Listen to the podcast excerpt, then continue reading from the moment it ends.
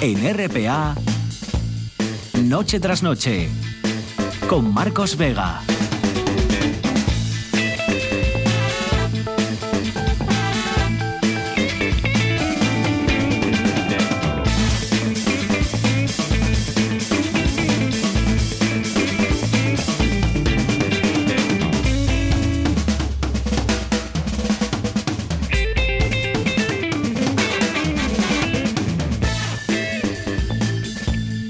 Buenas noches, sean bienvenidos al espectáculo de la radio. Enseguida sabremos si este fin de semana saldrá el sol o seguiremos con días con nubarrones y calorón como los de este jueves. Enseguida visitaremos también algunos de los faros de Asturias y subiremos también a las torres de Kuwait. Y el druida Nores, no se lo pierdan, vendrá dentro de unos minutos por aquí para hablarnos de la bestia de Jobadán, un animal devorador de hombres, semejante a un lobo, una especie de perro o perro lobo que asoló la región de Jobadán en Francia durante el siglo XVIII. Una historia que también analizaremos, por eso tenemos a nuestro druida, desde el punto de vista histórico y también desde el punto de vista científico. Y todo sin perder de vista, por supuesto, a las noticias que vayan apareciendo y a esas alertas que ya eh, anuncia sanidad, ¿no? Tenemos brotes importantes y dice sanidad que podemos ya, que puede que sea ya una segunda oleada. Bueno, todo esto se lo contaremos y cualquier novedad que vaya apareciendo se la iremos eh, anunciando. Fabián Solís desencadenado está ya al frente de la parte técnica. Georgina Bitácora Fernández en producción. Son las 9 y un minuto. Esto es Asturias y estas son las formas que tienen para conectar. Estas son para conectar con nosotros o para que nosotros podamos leer lo que opinan, lo que quieren comentar, lo que quieren preguntarnos también de las cosas que vayan apareciendo por aquí durante los próximos minutos. A su disposición nuestro Facebook Noche tras Noche RPA, nuestro Twitter también arroba NTNRPA o el número de teléfono al que nos pueden llamar el 985 95 48 90. Repito, 985 95 48 90. Hoy, por ejemplo, vamos a repasar con ustedes esas frases, ¿verdad? Que esas frases que, admitámoslo, no entienden más allá de nuestras fronteras, expresiones asturianas y muy asturianas, que diría Rajoy, para todo tipo de situaciones y respuestas, ¿no? Nuestras frases comodín muchas veces. Por ejemplo, dice María José Rodríguez Meana, dice, refalfiar, no es una frase, pero no hay palabra en castellano que sea, que sea equivalente, refalfiar y refalfiau. ¿Cuántas veces escuchamos a nuestras abuelas llamarnos qué refalfiaus estáis, ¿no? Ahora, en esta época. Eh, dice Úrsula Fontaine, por ejemplo, por ti cuchaba en chancles. Por ti cuchaba en chancles. Puede haber algo más bonito, ¿verdad? Que, que ir a un bar, yo que sé, de un barrio de Madrid, por ejemplo, de Malasaña, y decirle a alguien, yo por ti cuchaba en chancles, ¿verdad? Puede haber algo más hermoso. Dice por aquí Monchu Suárez Fernández, Pelleyu y Pinga el Moku, por ejemplo, fai un kutu que es carabaya el Pelleyu y Pinga el Moku. Dice Javi Rodríguez, dásmelo tú o cójolo yo. Verídico, dice. Ni idea de lo que les preguntaba. Eh, también, esto también puede ser muy divertido, Javi, ir a, yo que sé, a la, manga del Mar Menor y decirle a uno, dásmelo tú o cójolo yo. dice por aquí también en nuestro Facebook, eh, Toy por ejemplo, dice Luis Suárez Álvarez, Toy Frayau, mancástete, andar en bici o en moto, dice Iván Armesto Evia.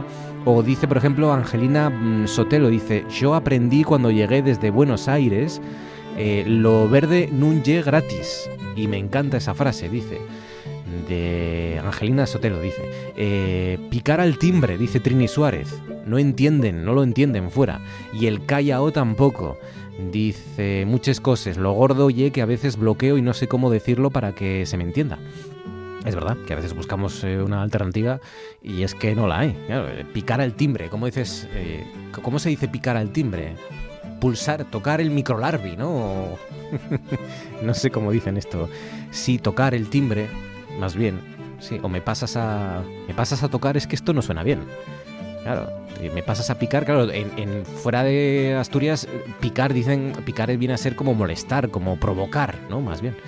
Dice Águeda González Díaz, por ejemplo, hola, eh, dice por aquí, ¿cómo me presta? Por ejemplo, marcho pa' casa, dice Eugene Durán Salazar, dice, pensé que se entendía en todo el territorio, pero no, marcho pa' casa. Sí, y bueno, si ahí directamente dices marcho, eh, mancástete, sí o manqué, me dice Maite González Iglesias, estás acabado, dice José Paulino Lorences, el callao, dice Pablo Cavernícola, bueno, muchas más que iremos, iremos diciendo. Mar Casas, por ejemplo, dice Mar Casas, hice una herida en el calcaño.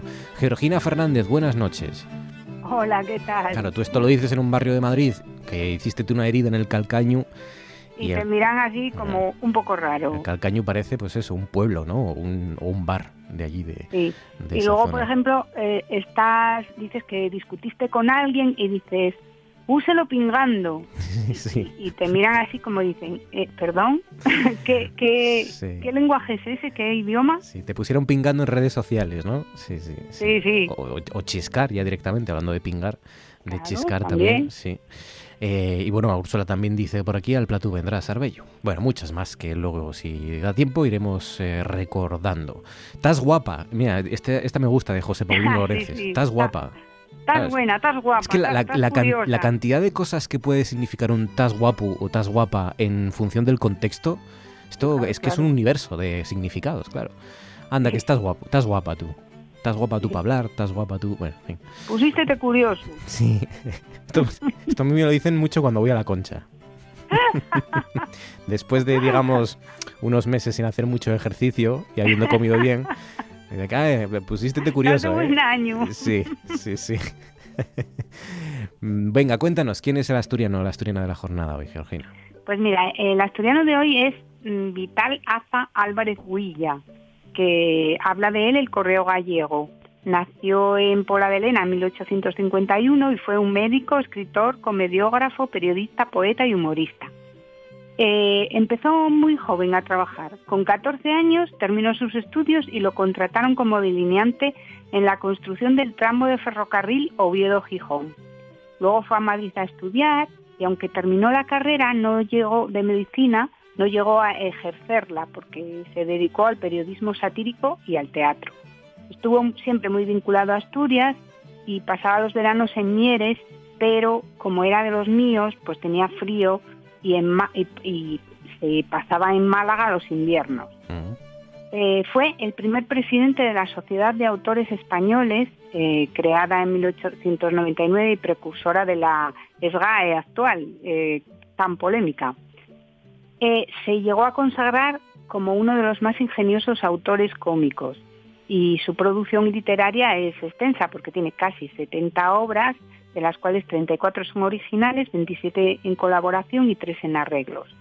Y le despido como hizo él en el remate de su Oda al Sol.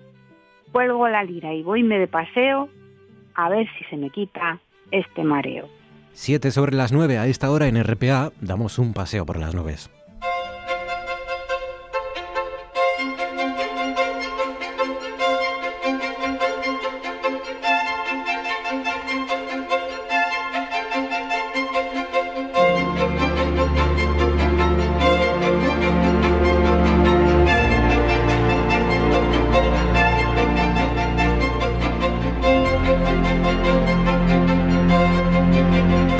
Martínez de Urueta. Urueta, buenas noches. Hola, buenas noches, Marcos. Nada, ni el sol hemos visto hoy. Bueno, un trocito, en Oviedo al menos, ¿no? En la zona central de Asturias, un ratito, pero muy poco.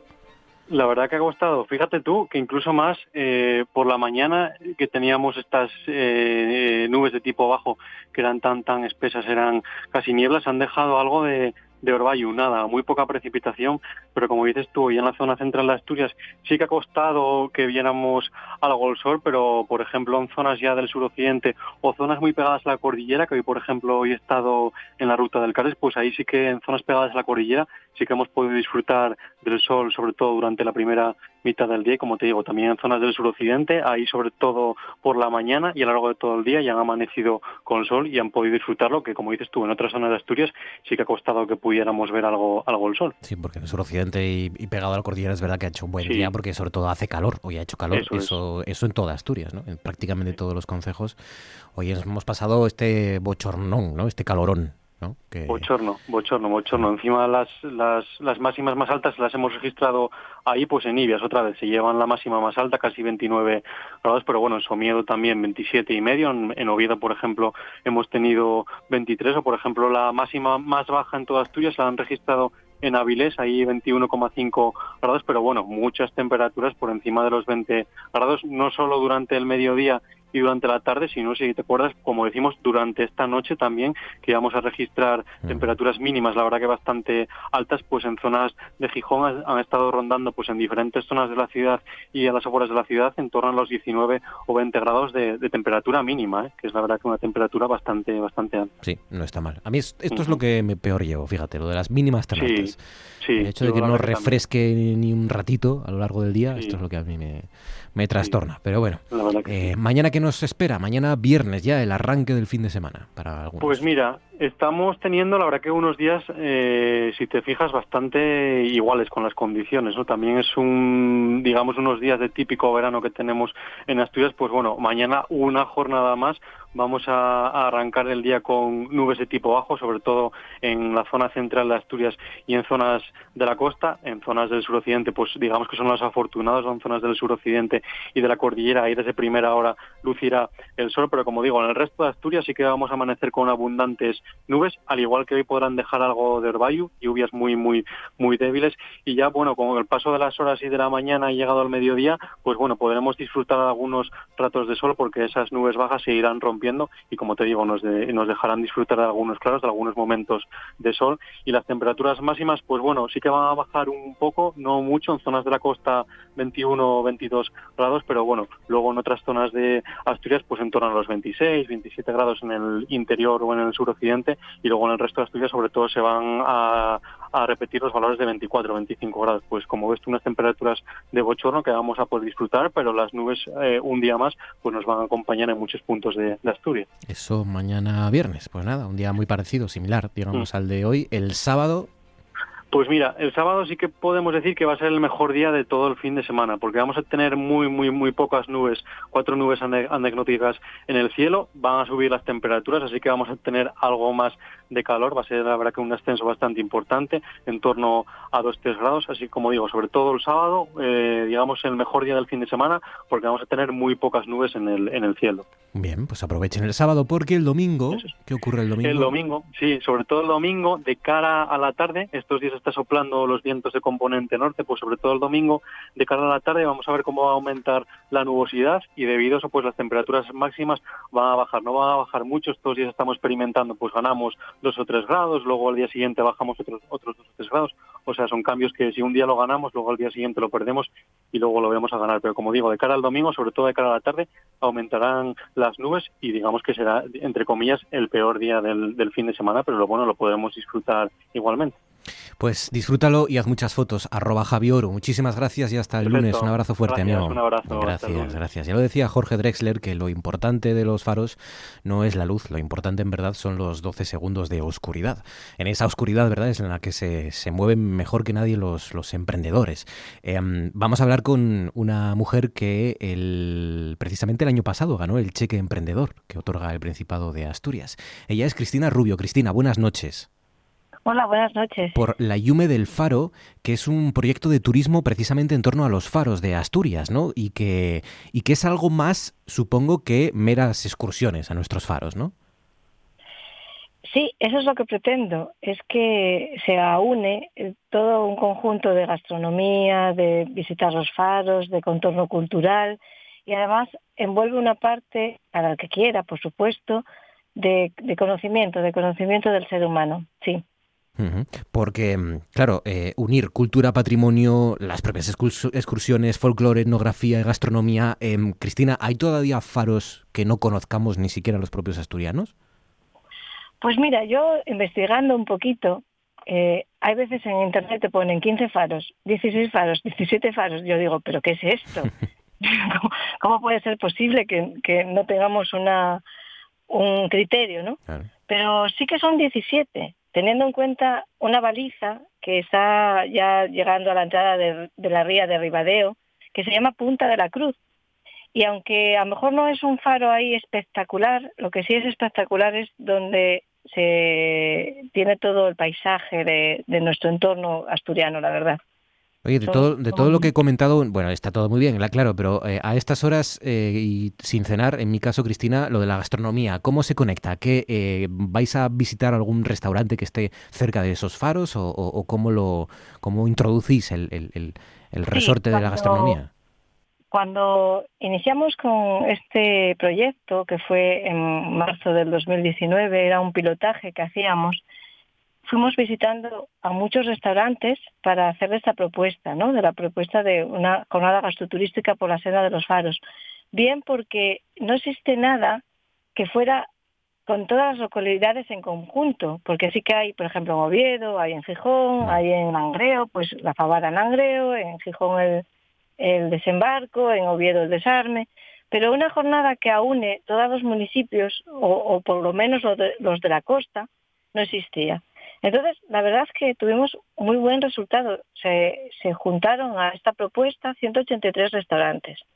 Entonces, en este primer inicio de, de, actividades que hacemos ahora el 2 de agosto, lo que vamos a hacer es decir a las personas que viajen con nosotros cuáles son los restaurantes de la zona que, participaron con nosotros para poder también, oye, dar un poco de, publicidad y agradecimiento a esta iniciativa, que primero nació como una iniciativa y ahora al día de hoy está premiada por el Principado de Asturias. De faro a faro y repito porque me ha tocado.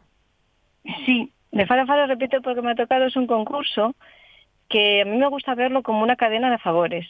Es un concurso solidario y lo llamo así, repito porque me ha tocado, porque todos los que estén involucrados en él van a ganar.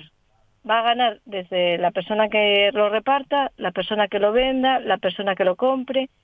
Y me explico. Por ejemplo, van a sortearse 30 viajes. Pero la papeleta no se tire, porque la lluvia del faro tiene actividades como pueden ser las excursiones, pueden ser retiros, pueden ser círculos de sanación, talleres de yoga en que recogería la papeleta, con lo cual mm, es un premio como un sorteo solidario, es una cadena de favores. O sea que, eh, digamos que vosotros repartís una serie de papeletas que el que quiera adquirirla las adquiere por un precio y, si no sale ganador de ese sorteo, eh, de ese sorteo de 30 viajes creo que es, sin fecha de caducidad, eh, si uno no logra, no sale ganador, no, no le toca ninguno de esos 30 viajes sin fecha de caducidad, ¿le va a, tocar algo seguro o va a tener un premio seguro? ¿Cómo funciona? Sí, sí. Eh, van a sortearse 30 viajes. Y digo sin fecha de caducidad porque es una empresa que está asociada a la Yume del Faro, o yo, o yo como Yume del Faro estoy asociado a ellos porque ellos sí que son grandes. Se llama Enjoy Travel, viaja y disfruta. Entonces yo me afranquicio con ellos y es Enjoy Travel eh, sería Enjoy Travel, VIP, layumerfaro.com, algo así, ¿no? Bien. Entonces, lo que se hace es que no tengan caducidad, sobre todo ahora con lo que estamos viviendo, no sería de criterio que pusiéramos una fecha de caducidad, porque a lo mejor lo podemos utilizar eh, para el 2022. Claro. Ojalá que se pueda utilizar en el 2021. Pero como es una agencia de viajes en toda regla, puedes coger desde billetes de avión, desde trenes, desde hoteles y no hace falta irte al otro punto del mundo, sino en tu propia provincia puedes irte si te apetece con tu pareja a un hotel o simplemente las entradas de algún espectáculo. Todo eso se puede hacer perfectamente con, ese valor que vamos a sortear mil euros, pero pero en viaje, ¿eh? no se puede dar el dinero, se da lo que es el viaje que lo pueden fraccionar, que lo pueden hacer, que lo pueden hacer como quieran. Bien, entonces me preguntabas también el que si la papeleta no, no, se tirara, no toca, no se tire, porque la Yumer Faro tiene otros productos, otros productos que son desde excursiones, como son estas jornadas que vamos a hacer de estos primeros, estos cinco domingos de agosto y los tres de septiembre, vamos a hacer las primeras ciclos, ¿no? Me, sale la palabra, eh, lo vamos a hacer por, es que no me sale la palabra, por etapas, bien, lo vamos a hacer por etapas, porque son 17 faros. Eh, es imposible verlo en un solo día, pues mejor por etapas, despacito, disfrutando, yendo a conocer sitios de gastronomía muy bonitos. Bien, entonces, esa papeleta serviría para abonar parte de, los, de las excursiones serviría porque también la Yume del Faro tiene un apartado de personas que son especialistas en terapias alternativas, que hablamos desde, desde maestros, desde de meditación, de yoga, y se podría hacer pues el, el pago con esas papeletas de todas las actividades que proporcione la Yume del Faro. Bueno, la, la información está, tenéis página web, ¿no? Sí, layumedelfaro.es. Ujú, Pues Digo que aún está sin terminar. Vale, bueno, pero ya hay información. Y espero que en y- 10 días, si Dios quiere, eh, Pues nada. hay secciones que están, que están sin cubrir, porque al inicio, como anunciabas, la parte oscura que tiene el empresario, ¿no? Esa me, Claro. me, me pareció súper bonito, que Gracias, la luz del sí. faro es una cosa, pero sí que es verdad que hay una parte oscura Claro. que no se contempla, ¿no? Que es la parte de, del inicio, la parte de que te ves con un proyecto ganador, con un proyecto que va a sembrar mucha luz, es cierto, porque así lo veo yo en mi corazón. Y cuando me dieron el premio, me sentí muy muy agradecida porque Claro, porque te dieron el premio el año pasado, en 2019, eh, y, ni... Me lo dieron en el 2019, pero yo hasta mm, marzo, mm, bueno, marzo, Claro. febrero, así, no, no lo sabía porque, a ver, eh, te- tú te presentas al concurso, pero tardan en decirte quiénes son los ganadores, ¿no? Y además te lo ver. dieron evidentemente sin saber y sin poder imaginar lo que se nos venía encima en este año 2020 y, y que iba a añadir más dificultades todavía, si cabe, a, a- a los emprendedores y a las personas que estáis moviéndoos para atraer turismo también. Em, hay lugares, por ejemplo, en los que se pueden ver hasta Tres Cabos en Asturias. Yo he estado viendo, claro, tienen que ser días despejados, como el de ayer, por ejemplo, pero se puede ver Gusto, Vídeo y Peñas, por ejemplo, ¿no? Eh, si Sí, está Sí, sí, despejado el día, se puede Es ver desde... precioso. Ese faro es, es que ese, ese enclave, desde ese punto que acabas de nombrar tú, Ajá. es precioso y es digno de ver. Ese lo veríamos como en la séptima etapa, Ajá. más o menos. Ya lo iremos anunciando perfectamente en las redes sociales. Pues nada. eh, lo Muy iremos pendientes. Mm, La Yume del Faro. Eh, la yumedelfaro.es, tengan en cuenta que todavía la página no está del todo terminada, pero bueno, eh, sigan de cerca redes sociales y página web y, eh, y- y se irán informando también si quieren disfrutar de todas estas iniciativas y disfrutar de Asturias a través de sus faros, que es algo que, bueno, pues es nuevo y que aquí sugiere y propone su responsable, la Yume del Faro, ella es Cristina Rubio. Cristina, enhorabuena y gracias, un abrazo fuerte. Muchas gracias, muy amables por haberme invitado. A ti un abrazo. Gracias, gracias, gracias, gracias. Y ahora esto. Para ti, ¿cómo ha ido la visita? ¿Qué te ha parecido la reina? Bien. ¿Simpática o no? No. Esto es Noche tras Noche.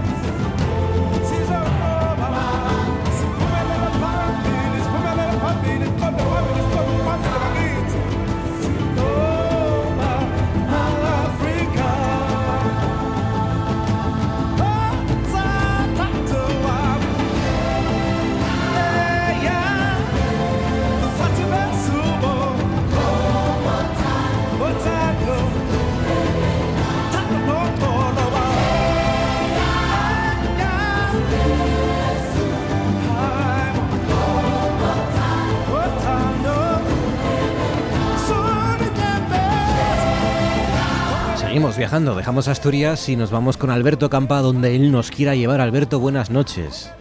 Hola, buenas noches, Marcos, ¿qué tal? Muy bien, muy bien. Aquí encantado de hablar con, con una persona que siempre es optimista, siempre nos llega de, llena de alegría, de, de energía cada verano, cada vez que hablamos contigo, Alberto. Pero yo tenía, temía, temía que este verano viéramos un Alberto Campa apagado, sin poder viajar, de- deprimido, porque no puede hacer lo que más le gusta y a lo que está dedicando gran parte de su vida, que es a conocer cada rincón de este planeta. Pero veo que no, veo que mantienes el espíritu todavía optimista, ¿no? Claro, es que lo, lo, bueno que tienen los viajes, Marcos, y tú también lo sabes, es que se viven tres veces, ¿no? Cuando se preparan, cuando se viajan y cuando se recuerdan. Entonces, bueno, pues este año inevitablemente es para la tercera cosa. Y no he parado de recordar viajes durante todo este confinamiento, así que, bueno, pues nada, es como si hubiese vuelto a viajar por todo el mundo y, bueno, y con vosotros también, pues un placer también ir compartiendo por ahí países y países. Y admitámoslo, eh, es verdad que hay viajes eh, que se disfrutan más preparándolos que en el propio viaje en sí. Eh, pues sí, la verdad es que muchos de ellos y sobre todo cuando es uno de esos sitios que tienes ganas, que siempre imaginaste ir, que siempre lo deseaste mucho, pues lógicamente esos los, los que más, ¿no? Los que mm. más. Bueno, nos llevas hoy a Kuwait, pero dentro de Kuwait a un lugar muy particular y muy original y, uno de los eh, de los grandes iconos, ¿no? De esta de este país. Pues sí, la verdad es que Kuwait es un país pequeñito, pero que bueno, pues que, que, da su juego, ¿no? Para viajar por él. No sería necesario pues estar viajando varias semanas, pero sí que unos cuantos días, la verdad que da mucho juego y por supuesto su lugar principal son esas torres que ahora iremos un poquitín hablando de ellas, que están allí eh, al lado del Golfo Pérsico y que son todo un icono de, la ciudad de Kuwait City. Porque las imágenes que nos suenan de Kuwait es ver el, el skyline, ¿no? Ver un poco todos esos rascacielos, los palacios, la gran mezquita y esos torreones inmensos, ¿no? Pues sí, la verdad es que es una ciudad como, bueno, pues muchos pueden imaginar, muy parecida a lo que son pues esos otros emiratos del Golfo Pérsico, como puede ser Abu Dhabi o, o Dubái. Eh, Kuwait, eh, bueno, pues siempre fue así como muy sonada y muy famosa por esa primera guerra del Golfo, esa invasión de Saddam Hussein, pero en todo caso, eh, hoy en día pues se vive con ese skyline maravilloso, guapísimo, tanto de día como de noche, y por supuesto, pues un poco con ese icono que está ahí pues muy cerquita del, del mar, que son las torres de Kuwait. Vamos allá, venga. Eh, son dos torres, ¿no? Bueno, hay entre esos, esa maraña de rascacielos hay dos torres fundamentales, ¿no? Sí, sí, son eh, en realidad son tres, pero bueno, digamos que las principales son dos. Eh, su ubicación está separada de ese skyline, por lo que hace que, aunque no tengan tanta altura, la torre principal no llega a los 200 metros de altura, eh, pues hacen que al no estar pegado a esos grandes rascacielos, pues la verdad que todavía sigan siendo tan vistosas como cuando se construyeron hace hace más de 40 años, ¿no? una de ellas, esa más grande, pues tiene un pequeño observatorio dentro de una de esas bolas que, la configuran. He puesto un poquitín también en el Facebook, también un poquitín una imagen de ellas, pero en realidad eh, son depósitos de agua, es decir, se diseñaron y se encargaron por, por el emir de Kuwait como unos grandes depósitos de agua para contener agua para la, para la ciudad, ¿no? Es un poco como, como, el, como el pirulí de televisión española, pero, pero con una barriga, ¿no? Gigantesca, dos barrigas Gigantesca, en este caso. sí. De hecho, la, la torre principal tiene, tiene mm, dos bolas de esas grandes y en la primera, en la inferior, en encima del depósito del agua pues hay un panorámico restaurante con vistas impresionantes sobre todo ese skyline y sobre todo el Golfo Pérsico que bueno pues que se puede visitar o bien pagando una entrada o bueno pues teniendo un poco de picardía que es lo que tenemos los viajeros pues diciendo que nos vamos a ir ahí a comer un poquillo caro pero bueno después se te quita el hambre cuando llegas arriba pero por lo menos subes subes gratis para poder ver las vistas desde arriba o sea que tú dijiste que ibas a comer te dejaron pasar de forma gratuita y luego no comiste porque te cuesta un riñón comer ahí. Un riñón, claro. Entonces, bueno, pues dices que tienes una pequeña indigestión del ascensor en el que subiste, que fuiste gratuitamente, eh, pero dices que, oye, que la comida, que, fantástica, ¿eh? que, que, presentación. está bien, está bien. Em, decías que había un depósito de agua, claro, son ciudades, en muchos casos, en casi todos los casos, ganadas al desierto, literalmente. Sí, la verdad es que, bueno, pues toda esta zona, ya ves un poco todo lo que es la península arábiga, por la que pude también después seguir viajando en, este viaje que hice a principios de año, justo antes del confinamiento, pues eh, está normalmente pues muy eh, construida lo que es la línea costera, ahí es un poco pues donde están todas esas eh, ciudades con ese skyline y el resto pues es un desierto enorme que el, del cual, bueno, pues se cultiva alguna parte con una especie de regadíos que tienen en forma circular y sobre todo lo que se explota pues es ese oro negro no tan ambiciado por tantas potencias como en su día fue también por por Irak y por Saddam Hussein que, que pretendía también un poco quedarse con él no fueron dañadas precisamente en esa primera guerra del Golfo, eh, las, torres, y, les cuento, por ejemplo, algunas cifras, 41.000 discos de acero esmaltado que, que, que ah, jalonan esas, esas esferas, y luego las torres son de unos 100, casi 190 metros de altura, ¿no? Eh, hormigón. Es, una, es imponente, la verdad. Lo, lo, que es muy bonito también, que tuve oportunidad pues de fotografiarme abajo con muchos visitantes, sobre todo de, de otros países del, del, Golfo, como Oman o como Arabia también, es los colores, ¿no? Que pues la arquitecta danesa que en su día lo diseñó, pues eh, utilizó eh, pues el, los tonos de agua del, del Golfo Pérsico, pues esos colores verde esmeralda, azul turquesa, la verdad es que son muy bonitas y muy fotogénicas. Oye, además de las torres, también hay una cosa que me, gusta mucho, me interesa mucho, que es el, un barco. Uno de los barcos construidos en madera más grandes de todo el mundo. Pues sí, eh, eso está en una ciudad, eh, bueno, muy cerquita de allí, que se llama Salmilla, es otra zona costera, eh, ya mm, camino de, de, Arabia Saudí, y es, muy curioso porque, bueno, pues la verdad es que yo había leído sobre él, me fui acercando, no lo veía, hasta que, bueno, pues me acerqué a la costa y lo vi allí varado, varado porque en realidad está situado encima del, del Hotel Radisson de, de Kuwait, y la verdad es que es impresionante ver todo ese barco hecho completamente en madera. Eh, es el Dawn, que es eh, el nombre que reciben esos barcos árabes más grandes del mundo y una de las construcciones en madera, eh, una de las construcciones navales más, más grandes de, de, todo, de todo el mundo, sí. Y no está en la propia ciudad de Kuwait, ¿no? Que es la capital del, estado de, de Kuwait.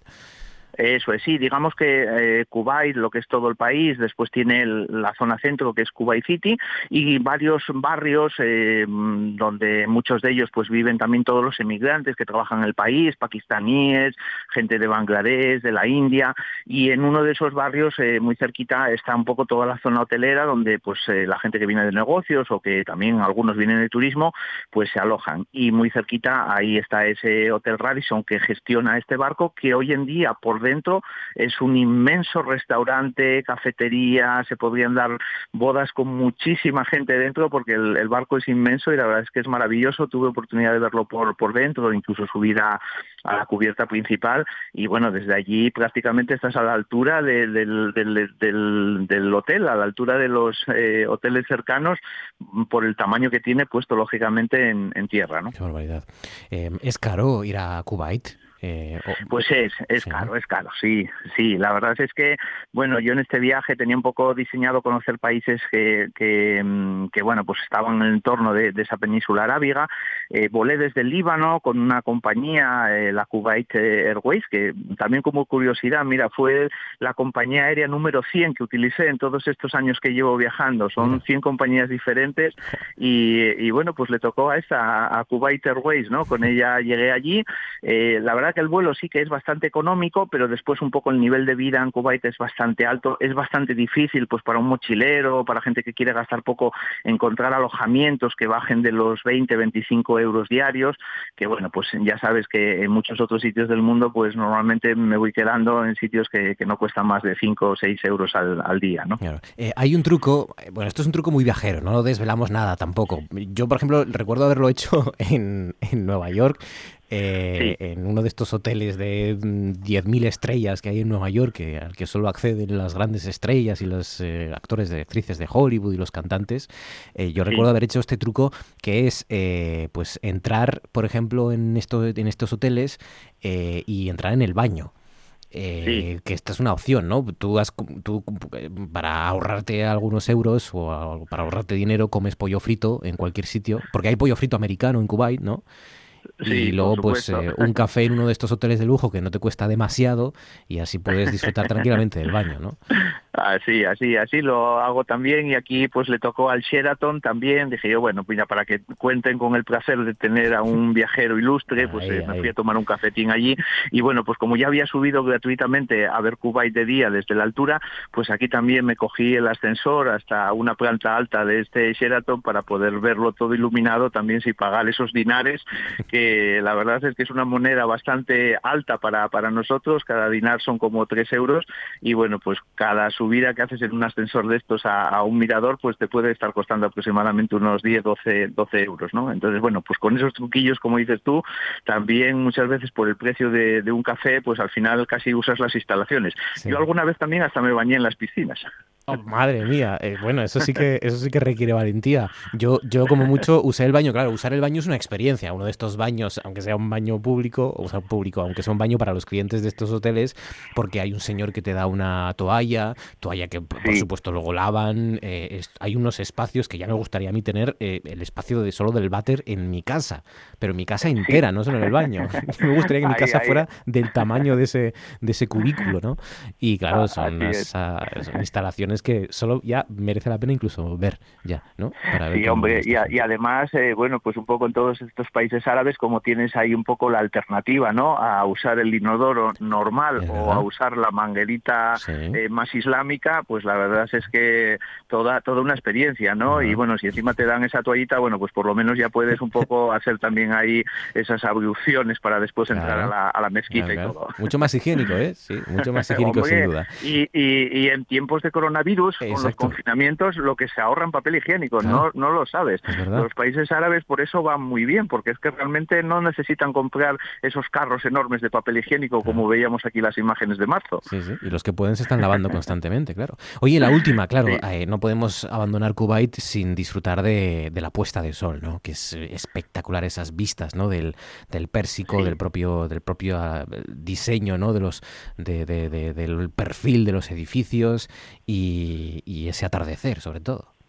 Pues sí, la verdad es que también tuve oportunidad allí de disfrutarlo desde otro de los grandes atractivos que tiene la ciudad de Kuwait, que es el Scientific Center, una zona pues donde puedes ir un poco pues a ver el mundo de la ciencia, un acuario y que en el exterior pues vas viendo un poco cómo cae el sol justo encima de, ese skyline de, de, Kuwait y la verdad es que toda una maravilla, ¿no? Otra curiosidad, allí eh, te puedes dar el gusto de levantar un coche, eh, aunque no tengas demasiada fuerza, solamente tirando de una cadena, porque precisamente en ese museo de, la ciencia pues eh, a través de unas poleas, eh, un coche que está aparcado, eh, tú de repente te arrimas a una pequeña cadena que hay allí, tiras levemente de ella y de repente empiezas a ver levitar el coche por, por esos milagros que tienen un poco la ciencia y, todo ese sistema de, poleas. Es muy simpático y recomiendo que si alguna vez alguien se va hasta allí, hasta Kuwait, que se acerque a ese museo, al Scientific Center,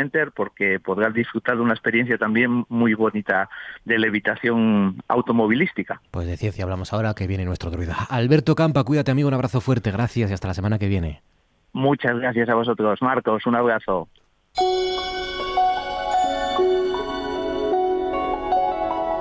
Esto es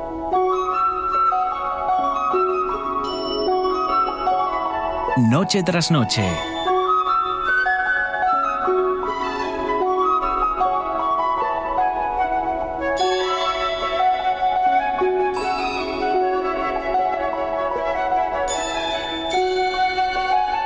Con Marcos Vega.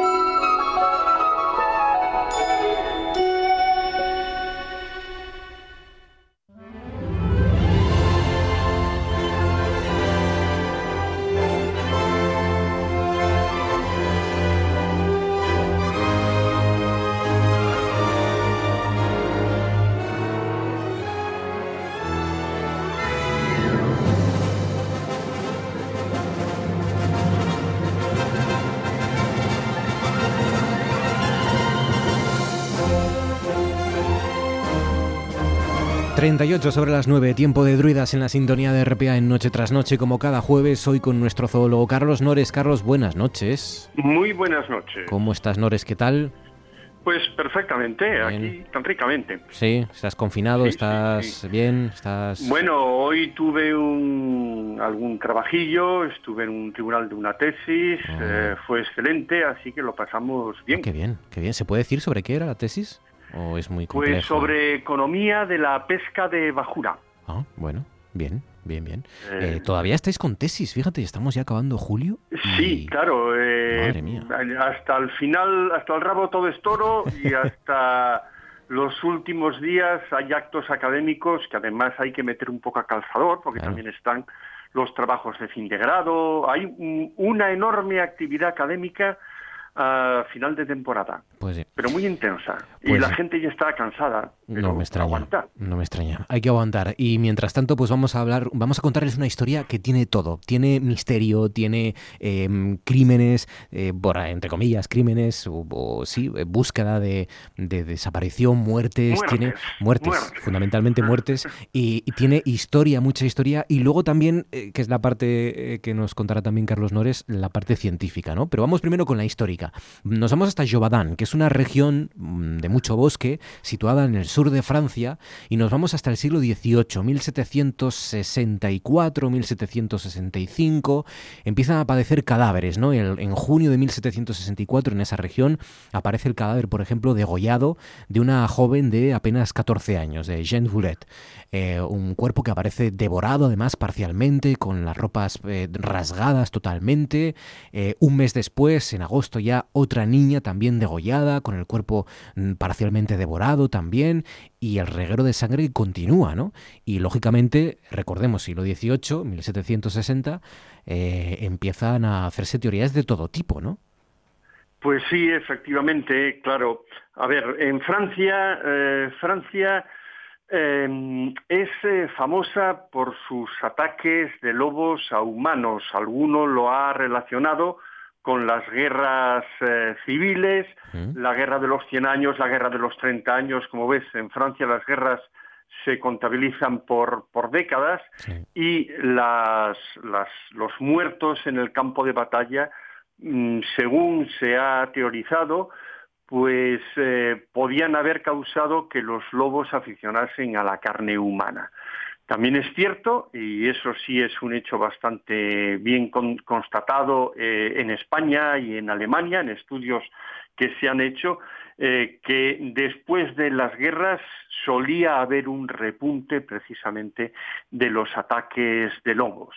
Pero bueno, mm, esto era una cosa un poco especial y un poco particular, porque eh, bueno, se hizo un, cálculo, una estimación de que pudo haber habido más de 200 ataques eh, en, en tres eh, años, de los, cuales, de los cuales se produjeron 113 muertes y, mm, bueno, resultaron parcialmente devorados casi 100, la mayor parte chicos, porque no hay que olvidar que los niños en aquella época, a los 8, a los 12, a los 15 años, les mandaba con el ganado al monte, al campo, Claro.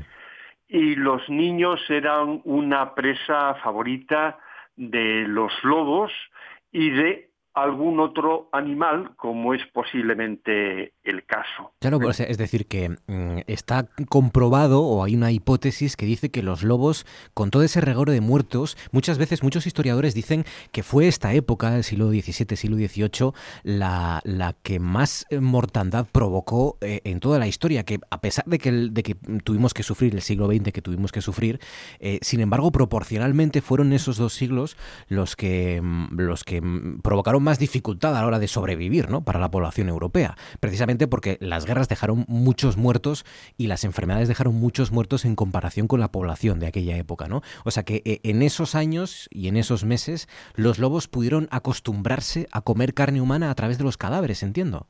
Efectivamente, esa es una de las hipótesis que es difícil de comprobar, porque claro, no vamos a hacer un experimento matando al vecino, ese que nos fastidia y tal, para ver si los lobos eh, se aficionan y demás. Claro, esto es muy difícil que, que se puedan comprobar este tipo de, de hipótesis o de teorías, lo que, bueno, yo creo que sí es cierto, sin ninguna duda, a pesar de lo que se ha dicho muchas veces eh, por parte de los defensores de los lobos, y es que los lobos en determinadas eh, circunstancias eh, pues han atacado a los seres humanos y a veces lo han hecho con profusión. Pero es muy raro que realmente un lobo o un grupo de lobos, la gente está acostumbrada, eh, estaba y está en cierto modo, acostumbrados a, a, convivir con los lobos y estos hechos son excepcionales, por lo tanto hay mucha gente que no los ha achacado a los lobos y yo estoy dentro también de este grupo. Yo creo que, quien ocasionó estas enormes eh, mortandades, eh, esta especie como de asesinos en serie, no estoy hablando de personas, aunque también se pensó que podía haber sido algo de este estilo, eh, yo creo que no eran lobos porque los lobos, si bien podían atacar a las personas y de hecho lo hacían, no lo hacían con esta contumacia. ¿eh? Claro, porque efectivamente volvemos otra vez a esta región de Francia, Jovadán, donde el propio capitán, el responsable de la caballería del ejército francés, eh, tiene que ir a rastrear la zona cuando el número de, muertes y de ataques ya pues desborda las cifras eh, lógicas y comprensibles. ¿no? Acude este responsable del ejército francés para rastrear el terreno y parece que se encuentra con este animal y dice lo siguiente o escribe lo siguiente en su diario. Dice, tiene el pecho de la anchura de un caballo, el cuerpo como el de un leopardo y el pelaje rojo como una ligera, eh, con una línea negra. Dice, al verlo llegarás como yo a la conclusión de que el monstruo es un híbrido. Su padre es claramente un león, lo que es su madre aún está por ver. Sí. Bueno, yo hago otra interpretación, porque un híbrido de león, lobo, cualquier cosa de este tipo no es posible entonces yo lo que creo es que probablemente se, trata de una hiena, ¿eh? De una hiena rayada. y bueno, eh, es una teoría mm, relativamente, em, eh, digamos, que se ha repetido en otras circunstancias. En España ha habido también algunos casos de este, de este tipo que los, eh, la forma de los ataques, eh, bueno, no fueron mortandades tan grandes como esta de Gévaudan, pero eh, produjeron también decenas de muertos y la forma de atacar y la descripción del animal muerto se podía asemejar a una, a una hiena. Hay que tener en cuenta que en esta época había eh, circos ambulantes, exhibidores de, de fieras, ah. ¿eh? que recorrían los caminos enseñando pues aquellos eh, prodigios que a la gente evidentemente no conocía y sobrecogían, animales grandes que parecían híbridos de lobo y demonio. Y bueno, claro, si alguno de estos animales se escapaba, pues probablemente tenía eh, poco miedo a los hombres y además si no sabía cazar y alimentarse por sí mismos, pues precisamente eh, los niños o los jóvenes era una presa asequible a la que ellos podían acceder y eso podría explicar eh, posiblemente estos ataques reiterados. Bueno, y además es verdad que, claro, hay que también entender que una, mm, un francés del siglo XVIII, igual que un español del siglo XVIII, no estaba muy acostumbrado a ver hienas. Eh, seguramente no habría visto una hiena en su vida, con lo cual puede interpretar que es una bestia sobrenatural, ¿no? Cuando la ven en su bosque de repente. Eh, claro, o sea, muchas veces se describe como, como parecido a un lobo.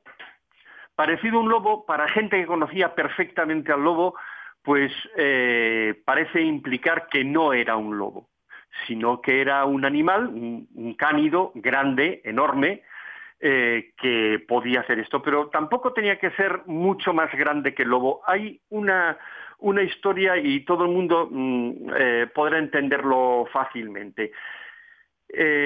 cuando un animal produce una enorme impresión en una persona, cuando esa persona cuenta su experiencia, tiende a magnificar el tamaño del animal.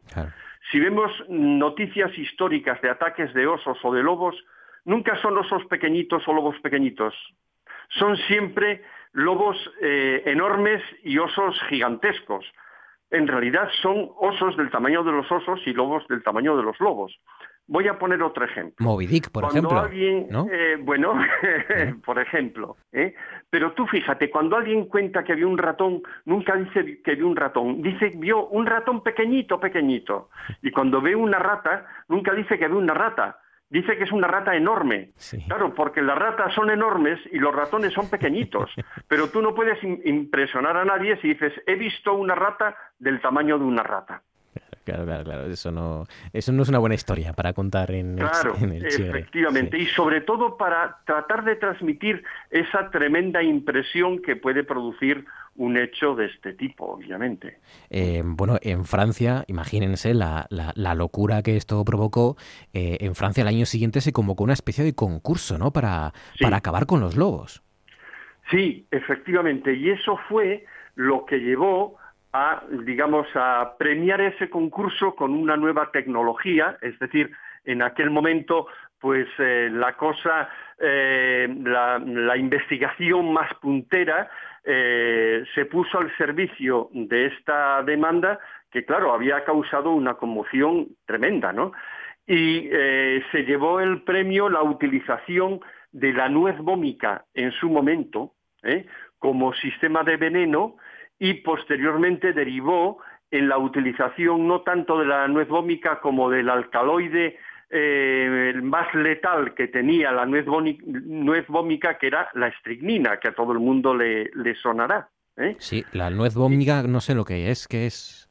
Pues es, la nuez vómica es el fruto o las semillas del fruto de un árbol que se daba en las Indias Orientales. Ah. ¿eh? Y que llegó a Europa a través de los jesuitas que estaban destinados en Filipinas. Entonces eh, mm, mandaron aquí la nuez vómica, se utilizó la nuez vómica y después la estricnina como tónico cardíaco. Bueno, todos eh, hemos oído alguna vez aquello de que eh, el veneno y las medicinas vienen a ser lo mismo, todo depende de la dosis. No sé quién lo decía, no sé si era Paracelso, ¿no?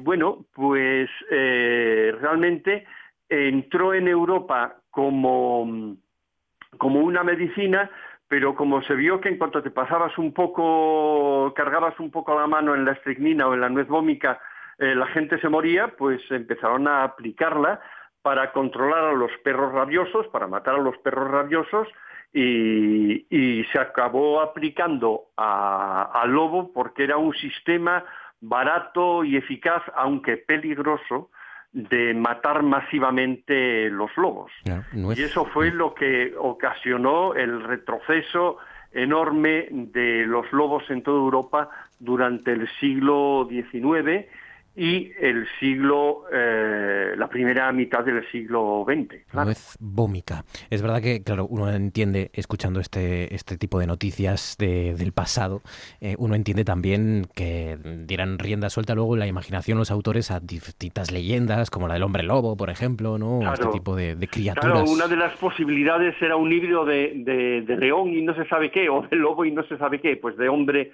de hombre lobo, y de ahí viene precisamente la, leyenda de que para matar a un lobo, a un hombre lobo, hace falta una bala de plata. Todos sabemos que para matar un vampiro que se precie hay que clavarle una estaca en el, en el pecho, pero eso no sirve para los hombres lobos, claro, cada uno tiene su arma, su arma letal. El arma que acaba con el hombre lobo, el único, la única que puede matar al hombre lobo es una bala de plata.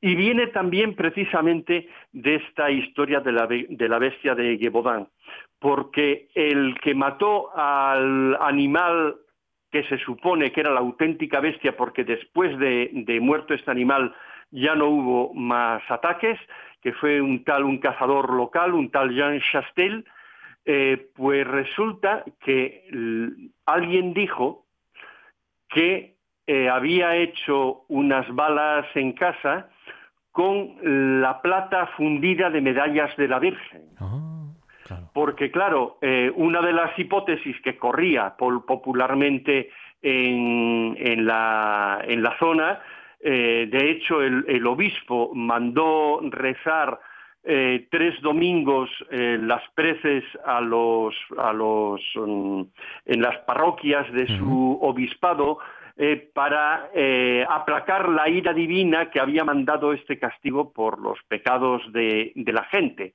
Entonces, eh, la, superstición, la, religiosidad de, entonces, y eso que estamos en el siglo de las luces, pues asociaba que podía ser un arma más efectiva un metal que, que fuera santo, o que estuviera santificado, como serían las medallas de la Virgen de plata o de oro, bueno, pues eh, la mayor parte de la gente no, no dispondría de medallas de, de, oro, pero sacrificaron sus medallas de plata, o al menos así se dijo, para acabar con, con el animal.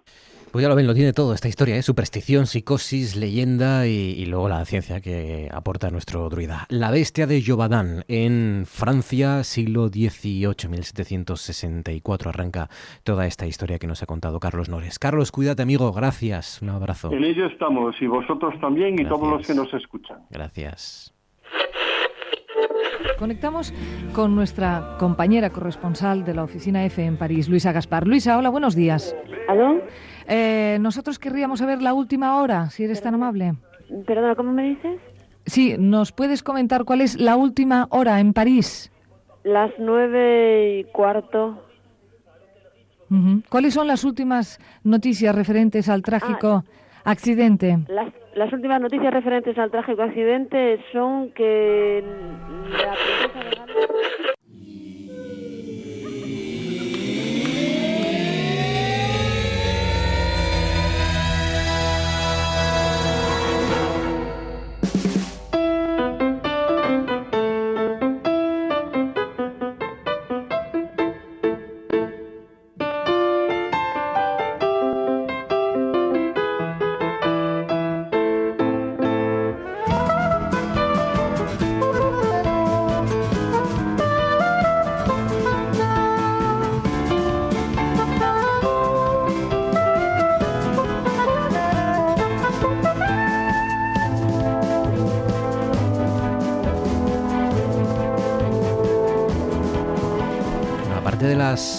de la fotografía de las torres de Kuwait en nuestro Facebook, en el Facebook de Noche tras Noche, Noche tras Noche, espacio RPA, también tienen colgada desde esta tarde la primera imagen de un sistema planetario alrededor de una estrella similar al Sol. Es una de las noticias astronómicas de la semana. Enrique Díez, astrofísico del aula de astronomía, socio de Omega. Quique, buenas noches.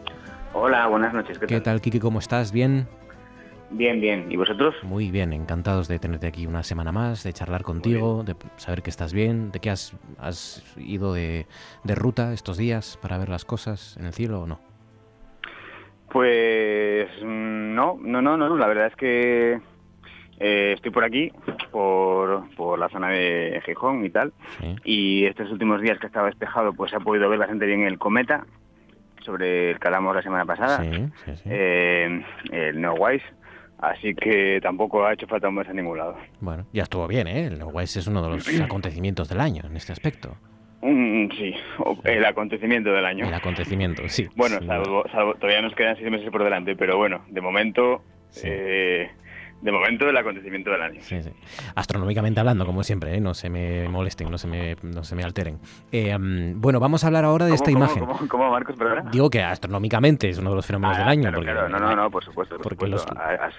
Sí, eh, igual no se me entendió bien. El acontecimiento astronómico del año. Claro, claro. A eso, a eso, me refería, claro, por supuesto. Eh, cada vez, cada vez vemos el universo, mm, cada vez sabemos más cosas, pero cada vez vemos más cosas, ¿no? Eh, hace unos meses hablábamos de esa primera imagen de un agujero negro y ahora captamos esta primera imagen de un sistema planetario alrededor de una estrella similar al Sol. Es decir, que no solo tenemos instrumentos para conocer más datos, y apreciar y, saber recopilar más datos de los que nos aporta el universo, sino que además ya estamos eh, yendo más lejos cada vez, ¿no? Con nuestras imágenes.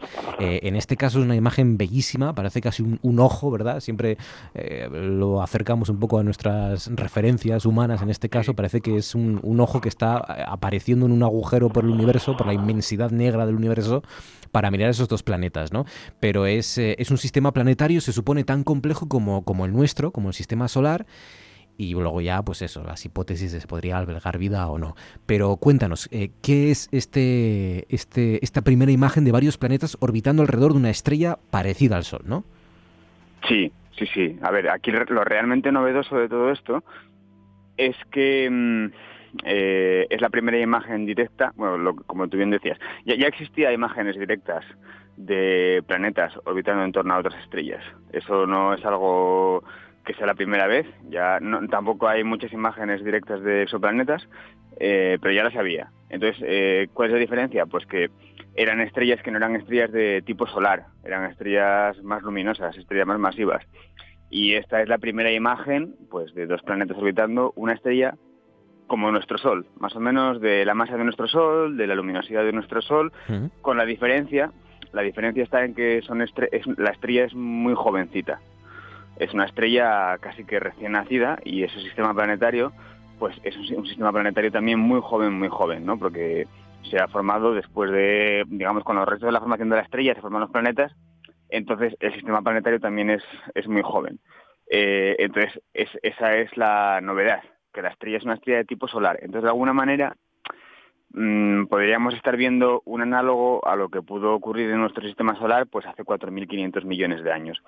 Y eso pues nos da esa información necesaria pues para aprender, por ejemplo, mm, cómo pudo ser la evolución primitiva de nuestro sistema solar, cómo evolucionan los sistemas planetarios en una estrella de tipo Sol eso es lo, relevante. tener, es como el Sol. Tener referencias para ver cómo se formaron eh, los planetas en el sistema solar y cómo evolucionó nuestro sistema solar de alguna forma. Claro, claro, porque es que realmente eh, muchísimas cosas que nos que para igual el público general parece que se saben y, que se tiene un conocimiento a ciencia cierta de cómo fueron y demás, pues, pues nada, nada, más lejos de la realidad. O sea, realmente eh, sí podemos tener una idea bastante clara de cómo se formó el sistema solar, pero luego eh, no está claro si los planetas, eh, o sea, cómo, dónde se forman, si luego tienen lugar migraciones eh, desde, su, desde su posición original que hacen que esos planetas se acerquen a la estrella o que se alejen desde el sitio donde nacieron.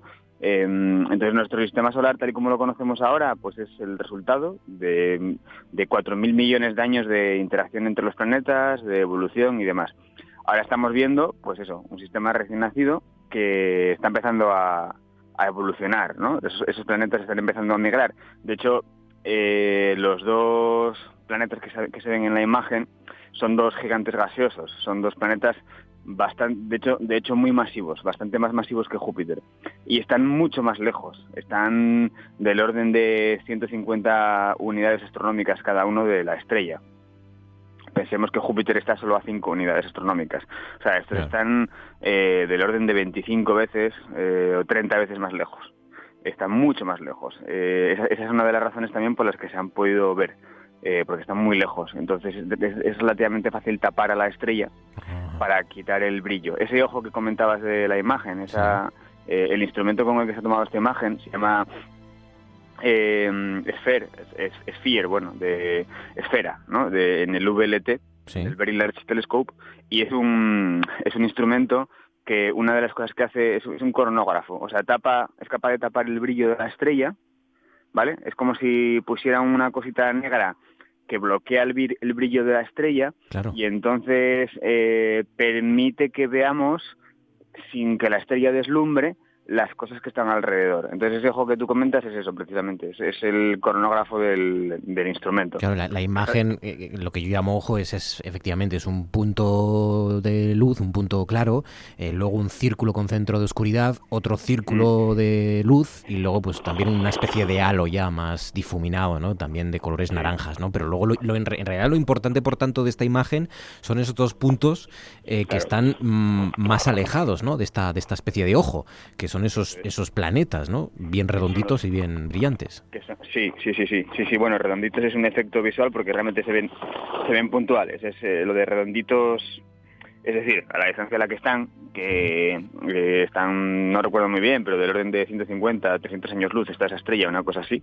Eh, a esa distancia los planetas se ven puntuales. Entonces el que se vean a la imagen así redonditos es, sin más, un poco por la por la difusión de la luz. ¿no? O sea, no se ve una imagen puntual, sino que se ve una imagen, los fotones al llegar se difunden en el detector y se ve esa imagen así redondeada. Em, y bueno, eh, el, el, asunto es que esta estrella es muy jovencita, tiene tan solo 17 millones de años, y hay otro punto aquí interesante, y es que esos planetas todavía están muy calientes mucho más calientes de lo que están en la actualidad Júpiter y Saturno, por ejemplo. Bueno, aparte que son muy masivos. Entonces emiten eh, en el infrarrojo, emiten mucha luminosidad, o sea, ellos mismos emiten luz. Esto de que siempre, eso que hemos escuchado siempre en el colegio de que los planetas no emiten luz, sino que reflejan luz del Sol. Hay que cambiarlo, ¿no? A ver, eh, emite, estos planetas emiten, de hecho todos los planetas, la Tierra también, nosotros mismos, emitimos radiación infrarroja, que es un tipo de luz. No emitimos luz visible como el Sol, pero sí emitimos radiación infrarroja. Y estos planetas están muy calientes y entonces digamos que son muy brillantes en el infrarrojo. Y por eso se ven con cierta claridad.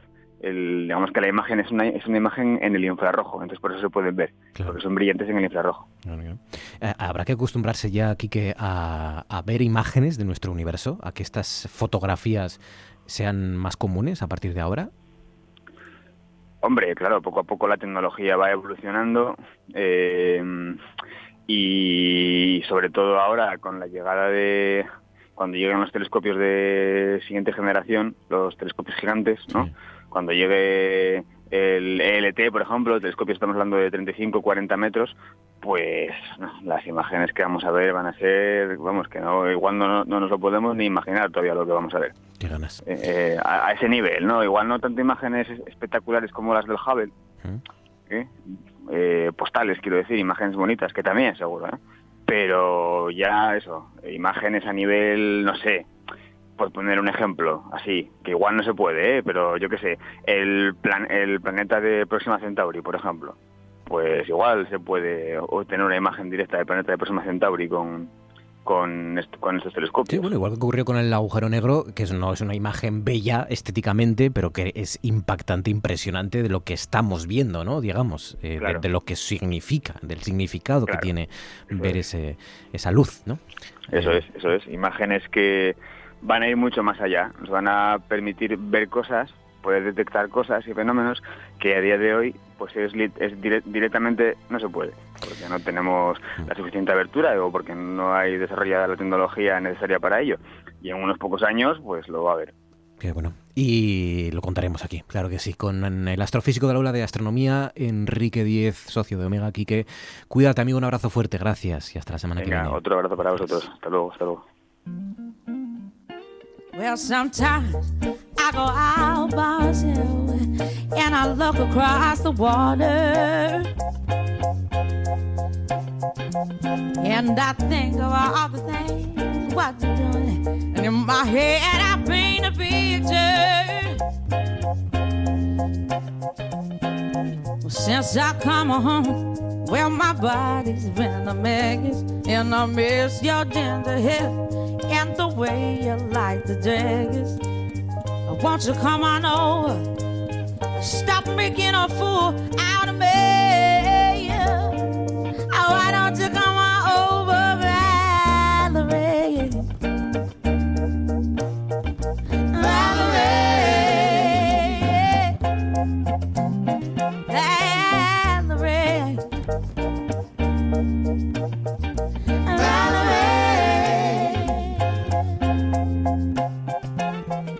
You have to go to jail? But your house on up for sale. Did you get a good lawyer? I hope you didn't catch a thing. I hope you find the right man who'll fix it for you. And now you're shopping anywhere. Change the color of your hair.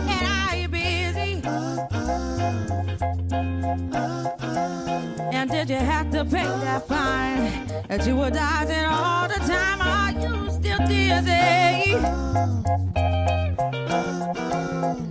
Since I come home, well, my body's been a mess. Es Valerie, la canción que interpretaba en el 2007 Amy Winehouse en directo en la BBC.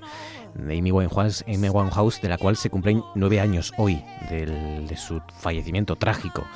Y todavía después de nueve años quedan incógnitas por resolver, ¿verdad? ¿Quién, quién fueron los culpables, los responsables, aparte de ella misma, de su caída a los infiernos, ¿no? de los excesos con el alcohol, las drogas que precipitaron su caída al abismo, si fue la prensa, su exnovio, su padre, la industria musical y sobre todo y fundamentalmente su carácter también, la depresión, la bulimia, en fin, como siempre suele suceder en estos casos, la- las razones son muchas y muy complejas. Amy Winehouse, nueve años ya desde que fallecía esta gigante del soul, del pop, del rock, de la música en general. Con ella hemos llegado hasta las 10 y 8 minutos. Llega el tiempo de la tertulia.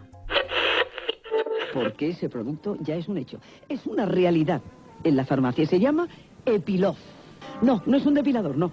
Es el complemento perfecto y necesario para la depilación a la cera. Verás, cuando tú te depiles a la cera, después, inmediatamente después, coges una, polla, una ampolla de Epilof. Bien, la ampolla de Epilof te dura para las dos piernas. Cosas que pasan en Noche tras Noche. una consonante que abunda, ¿no? Shana, Shente, Kurusha, Shishon, Shuan, etcétera, etcétera. Pero bueno, también la tenemos en, otras lenguas de la península ibérica, ¿no? En gallego, pues el Xacobeo o, o nombres de sitios Sanxenxo, Rías Baixas, la tenemos en portugués, la tenemos en vasco, eh, está eh, Mushu, Mushu, por ejemplo, en vasco significa beso. Hay un nombre comercial por ahí que suena muy Kukushu Mushu. Es verdad, de las camisetas, sí. Kukushumushu. Es una mm, marca comercial, significa beso de pulga. ¿eh? Kukushu, pulga, Mushu, beso. Anda, mira. O el apellido Muxica, ¿eh? después castellanizado como Mújica, que también eh, de- si- eh, significa piescu. ¿eh? Dicho en asturiano significa piescu.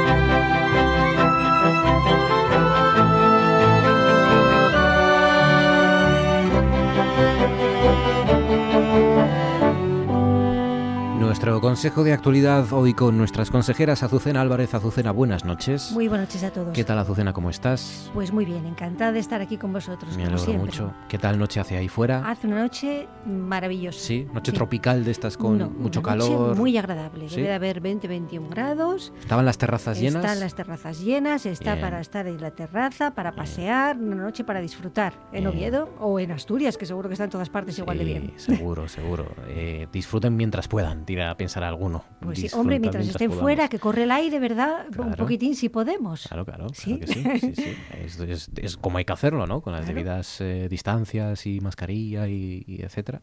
Efectivamente. Y, y es como hay que hacerlo. Bueno, bien, entonces todo. Bien, sí, ¿Has disfrutado de la semana? Sí. Bueno, Has- dentro de lo que cabe, porque seguimos trabajando, Pero bueno, también estáis en la escuela de idiomas todavía con, con qué? Estamos pues ma- matriculando, eh, solicitud de admisión fuera de plazo y matrícula en plazo y hay actividad.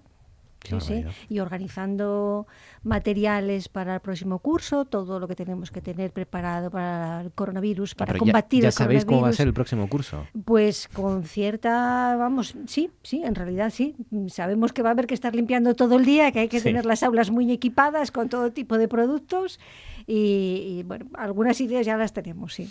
Maribel Lujilde, buenas noches. ¿Qué tal? Buenas noches. ¿Cómo estás, Maribel? ¿Qué tal? Muy bien. Me alegro mucho. me alegro Estoy mucho. encantada de estar con vosotros. Luego, este es un asunto que luego abordaremos, ¿no? Eh, la educación en septiembre, cómo se va a Oh, presentar. mm, Ese Claro, es un temazo. eh, fíjate, lo hablaba ayer con nuestro psicólogo, eh, con Daniel López, que mm, una de las cosas buenas que nos ha dejado por, por sacar algo en positivo de todo esto es que se acabó ya definitivamente, aunque no queramos, se acabó lo de hacer planes más allá de un mes.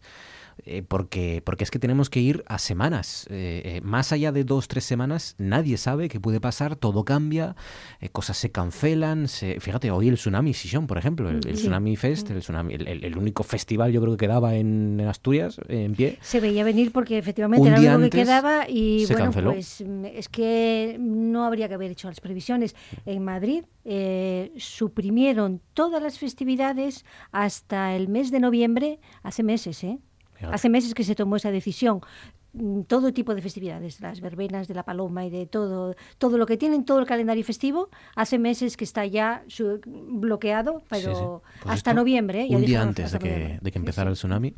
A mí pues esto me duele, me duele en el alma, eh, lo, lo reconozco, pero claro, so- digamos que soy juez y parte al mismo tiempo, porque esto es un mazazo al sector de, del- de la música en directo y las artes escénicas están en estado eh, catastrófico. O sea, es, es- es- una auténtica catástrofe. Ya son de por sí un sector que vive muy al día, salvo contadas excepciones. Eh, son, son profesionales que viven muy al día, viven de las temporadas de, eh, de las temporadas de ocio, las temporadas de verano. Claro. Estoy carraspeando mi codo, ¿eh? en la etiqueta esta res- respiratoria, que desde que sé lo que es la etiqueta respiratoria me hace una gracia. Nos creamos, nos creamos unos conceptos, bueno, a lo mío. El caso es que eh, me, me- me duele en el alma porque veo que los profesionales se quedan sin ingresos, est- están tirando, están tirando de lo que tienen en la en el peto, en el peto, como dicen, como dicen en mi tierra, pero, pero llegará un momento en es que, que ya no queda. Entonces, eh, nos queda una travesía del duro invierno, porque claro, el verano para la gente del espectáculo es una época estupenda, porque es la época en la cual se- toda la música en directo eclosiona. La música, además, eh, digamos que el, grueso de, los ingresos de la industria musical es el directo ya, porque la venta de música grabada es, es- es exigua. Entonces, eh, re- realmente lo que interesa es tener bolos, salir, actuar, hacer, y todo eso se viene abajo. Entonces, desde el punto de vista de la prevención del, del COVID, eh, no, no, no tiene discusión. Pues chica, te cargas todas las, eh, todas las los espectáculos y sabes que por ahí ya no va a haber contagio. Pero claro, el problema es que como estamos queriendo conciliar economía y salud, caramba, eh, la conciliación de economía y salud con las artes escénicas y con la música parece que nos está costando un poquito más, ¿no? Es que lo Eh, comentábamos ayer, es que, que, eh, vivimos tiempos de eternas contradicciones y de constantes Eternas. contradicciones, Sí. porque y el sector de la cultura está mirando cómo vamos hacinados en los autobuses, en los trenes, en los aviones, eh, cómo eh, hay eh, terrazas que, que- y, y- y lugares donde no se respetan las normas y sin embargo ellos, que en muchos casos la mayor parte de los de los conciertos que está viendo, de las actuaciones, de las pocas eh, eh, eh, los pocos resortes culturales que van quedando, eh, se respetan las normas, hay una casi completa seguridad Sí, sí. y se están cancelando muchos, ¿no? Entonces Pero todas, las no lo todas las fiestas de Prado, de Asturias, que empiezan Claro. que todo el verano, tenemos fiestas hasta finales de septiembre, todo eso está ahí. Claro. Claro, Sí. suspendido. Pero incluso respetando las normas, vamos a suponer que todo el mundo respeta las normas, las normas se han planteado de forma distinta para según qué negocio. O sea, hemos entendido que la hostelería, que la hotelería, que hemos entendido que necesitan darles juego y, les, y el- de, de alguna manera se les ha dado juego, pero la cultura, como siempre, se le da la patada. Eh, luego se nos llena la boca diciendo que la cultura es, es, es, bueno, es que lo es, imprescindible. La cultura es imprescindible. Cómo nos carguemos la cultura, nos estamos cargando como sociedad. Eh, porque luego todas estas conductas que vemos, que no entendemos muy bien por qué son, en el fondo tienen conexión con el hecho de que, de que, de que somos una so- sociedad que nos, esta- nos estamos desculturizando. Entonces, la cultura no tiene que pagar este pato. Y si, y si lo entendemos así, si entendemos que la cultura es algo accesorio, vamos mal. Entonces, por eso me duele. Yo leí, hoy, leí y compartí eh, la noticia del tsunami. Yo lo entiendo. ¿Cómo no lo voy a entender? Claro que lo entiendo. Lo mismo que entiendo que se haya subido a la feria de muestras. Yo todo eso lo entiendo. Pero eh, me duele cómo tienen que estar en el sector, que ya no, ya no, la palabra catastrófico ya no sé si, si es capaz de describir, o sea, el sector ahora mismo es inexistente, Es que el, es, deba- es terrible. el debate de fondo de todo esto, y luego si da tiempo lo, lo mantendremos también o lo tocaremos tangencialmente, el debate de fondo es que, eh, en, en mi opinión, mm, no, no se puede decir elegimos economía o elegimos eh, salud, porque no es tan fácil, porque también se muere de hambre la gente que no tiene que comer a final de mes. Necesitamos los dos Eh, que, que no es tan sencillo, ¿no? Eh, Y a veces los políticos tienden a simplificar tanto las cosas y a hacer trampas. Eh, no es así, no es tan fácil, no es elegir, no, prefiero que el mejor, que prefiero proteger la salud de los asturianos eh, a costa de la economía. Bueno, pero es que la economía también, la gente necesita dinero para comer, necesita Bueno, yo- vivir. Yo creo que son conscientes, por eso estamos como estamos, ¿eh? Yo creo que estamos como estamos porque, de, porque son conscientes de que no podemos estar encerrados en casa. Eh, si no, si pudiésemos pagarnos el encierro, si tuviésemos eh, el suficiente crédito para pagarnos el encierro, yo creo que seguiríamos no encerrados, pero sí semi-encerrados. El problema es que no, la economía se, se va a pique. Entonces ya el impacto de lo que hemos hecho hasta ahora para salvarnos del- de la ola ya es un impacto que vamos a tener que pagar durante lustros. Eh, tenemos que buscar la manera de convivir con esto, que es la forma, que es lo que estamos intentando hacer ahora. Entonces, si, por favor, si hay jóvenes que nos escuchan, porque es que como está tan claro, cada vez más claro, que el vector famoso de contagio son los jóvenes, yo cuando salgo a la calle veo que todos cumplimos con la mascarilla. Y todos intentamos cumplir con la, con la distancia de seguridad. Yo veo que la gente está cumpliendo. A quienes veo absolutamente en su, eh, en su, en su universo mm, personal es a, las pandillas, sobre todo de gente, adolescentes y muy jóvenes. Eh, si tú eh, miras una estampa de la playa y te abstraes de toda la gente que tiene mascarilla y te fijas en un grupo de jóvenes, podría ser la misma imagen de la playa de hace, de hace un año, o de hace dos años o- o cinco años. Están unos encima de otros, eh, eh, pasándose el móvil, abrazándose, eh, riéndose, mascarilla afuera, no saben ni lo que es, o se la ponen por decir que la llevan. Es decir, que eh, y tienen que entender que estamos jugándonos todos esto, esto por ese grupo de... Todos vamos a pagar ese pato, porque Sí. ellos al final están trayendo y llevando el bicho. Bueno, luego seguiremos hablando, pero antes contadme cosas que os han llamado la atención más allá del bicho o no, o que tenga que ver, pero no directamente. Azucena, venga, eh, tu turno. A ¿Qué mí me ha llamado la atención una noticia eh, que ha salido hoy, una parte de una noticia, porque la noticia era unos resultados de PISA del año 2018. Son estos exámenes que se hacen cada tres años a los jóvenes de 15 años. Y bueno, pues los titulares eran de que Asturias tenemos muy buenos resultados, que es una cosa que suele ocurrir, en particular en comprensión lectora. Estamos los segundos por detrás de Castilla y León en España y muy por encima de la OCDE. Pero hay una parte de esa noticia que a mí me llama la atención y es que eh, los, los jóvenes que entraron en el sistema educativo en la etapa de educación infantil eh, están, tienen 65 puntos más que los que entraron en primaria. Es decir, a los 15 años sigue habiendo una repercusión tangible, 65 puntos, ¿eh? En, eh, en la- re- relacionada con la edad de escolarización. O sea que el- se nota ya co- después con, de, a los 15 A los años, 15 años. ya se nota si entraste antes o después en Efectivamente, el sistema esa educativo. es la parte que a mí me llamó la atención, efectivamente, porque son 65 puntos de diferencia lo que hay ¿eh? de media. Que son muchos, supongo. que son muchos, sí. que son muchos, ¿eh? Eh, entre quienes empezaron a los tres años en educación infantil, tres años o antes, porque ahora se empieza antes, y los que empezaron a los seis años, que es cuando es obligatorio, en la educación primaria. Mm, qué interesante. A los 15 años. Y también me recordó otra noticia que salió esta semana y es que en las escuelas infantiles de Oviedo la solicitud de admisión bajó un 21% para este próximo curso relacionado con el coronavirus. Hay una incertidumbre por parte de los padres, tanto de que pueda haber contagios como, como de que a lo mejor hay un cierre del centro y tienen que buscar de un día para otro una persona que se ocupe de ellos. En fin, toda esta incertidumbre ¿eh? está repercutiendo en la, solicitud de admisión de las escuelas infantiles, tanto en los de 0 a 3 como en los de 3 a 6 años. Una disminución del, del 21%. Y es un dato que también es interesante porque no es una cuestión solamente particular de las familias, es una- tiene una repercusión social porque está estudiado que ese tipo de atención a la primera infancia está muy relacionada con el desarrollo del país en general. Favorece la igualdad, la incorporación de la mujer al mundo laboral, favorece la igualdad y además favorece la economía también, porque vamos todos en el mismo barco. Es uno de esos indicadores que siempre los países nórdicos, ¿verdad?, nos pasaban un poco por delante de es que vosotros no tenéis una atención eh, a las edades tempranas.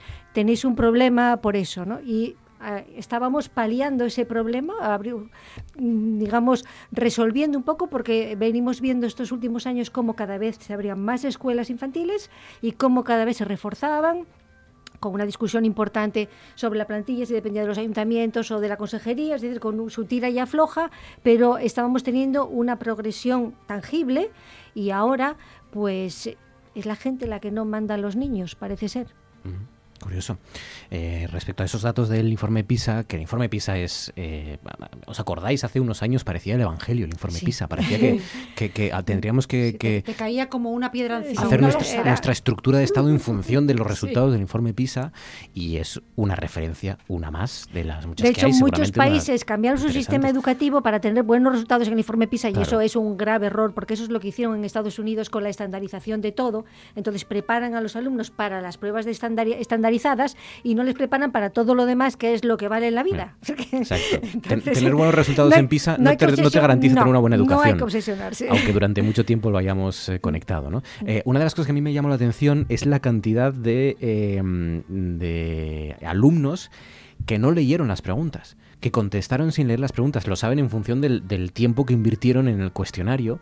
eh, y hay eh, muchos alumnos a los que materialmente no les dio tiempo a leer las preguntas o a leerlas bien, el tiempo que se supone que hay que dedicar a leer y comprender la pregunta, eh, y contestaron rápidamente. Se explica, o lo explican los expertos, por dos razones. Una, por la falta de compromiso de los alumnos que les ponen este tipo de test y la otra por esta cantidad de eh, esta sobrecarga de estímulos a los que se ven Sí. sometidos nuestros eh, alumnos con ¿no? sus Y- y exámenes todos. finales, sí. claro de y, y de, y de estar constantemente eh, eh, cogiendo el teléfono y viendo la inmediatez no de leemos- es que información no de datos es no que- leemos Es que hemos perdido la, la, la capacidad, la habilidad de leer. Queremos hacer lecturas transversales de todo. y está afectando yo creo no sé si lo notáis a la comprensión lectora Sí, yo cada sí. vez noto más Yo problemas de mucho. comprensión lectora Sí. en las noticias fundamentalmente no en, en personas que te dicen mira qué titular y el titular o el, o el pie de la noticia dice otra cosa de lo que él ha entendido el- el- la di- las dificultades que tenemos para captar la ironía por ejemplo el sarcasmo Cada vez más, ¿eh? cada vez más Sí, sí, no solamente en la radio, ¿eh? cada vez más, Sí, sí, sí. sí.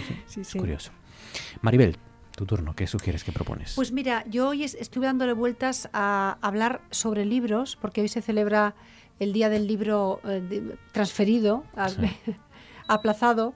En su momento no se pudo celebrar porque estábamos confinados y eh, cuando, cuando entonces se marcó el 23 de julio como el día para celebrar el, el Día del Libro, todos pensamos, bueno, nada, vamos a estar ahí todos, Todos en la calle. nos imaginábamos, ¿verdad? Exacto, todas las Oh, librerías en la calle. Está ya, esto está chupado. todo el mundo paseando, toqueteando los libros. madre. Y yo, Bueno. yo he visto en todo Oviedo, he visto dos puestos en fuera y de nada, de Chichinago, porque eran muy pequeñitos comparados con lo que veíamos habitualmente, que era Es que- ciudades echadas a la calle Claro, para leer sí. o para Nosotros ojear. hemos vivido un poquito de Feria del Libro en la Semana Negra, en Gijón, y luego viviremos la Feria del Libro que se va a celebrar, eh, a ver si puede ser eh, virus mediante, em, en septiembre. Pero hoy se celebraba el Día del Libro que consistía más que nada en recordarnos a todos que, bueno, que el libro existe. Y entonces he estado dándole vueltas en casa, es que necesitamos salir del tema del bicho, he estado dando- dándole vueltas a qué podía contar que tuviese relación con libros y libreros. Así que se me ha ocurrido contaros la historia que me ha ocurrido a mí con un libro, que me ocurrió hace años con un libro y con un librero. Y es que mm, yo soy, y desde entonces soy muy de consultar a, los libreros, de pedirles recomendaciones, pero desde que me ocurrió esto, eh, mm, soy fan de los libreros, o sea, me declaro fan y siempre que puedo eh, les pido una recomendación. De hecho, la en la Semana Negra le pedí una recomendación a un librero.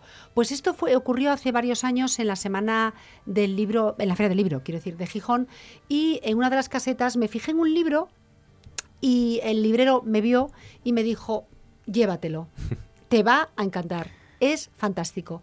Lo dijo con tanto entusiasmo, evidentemente lo había leído, claro, que dije, me lo tengo que comprar y me lo llevé.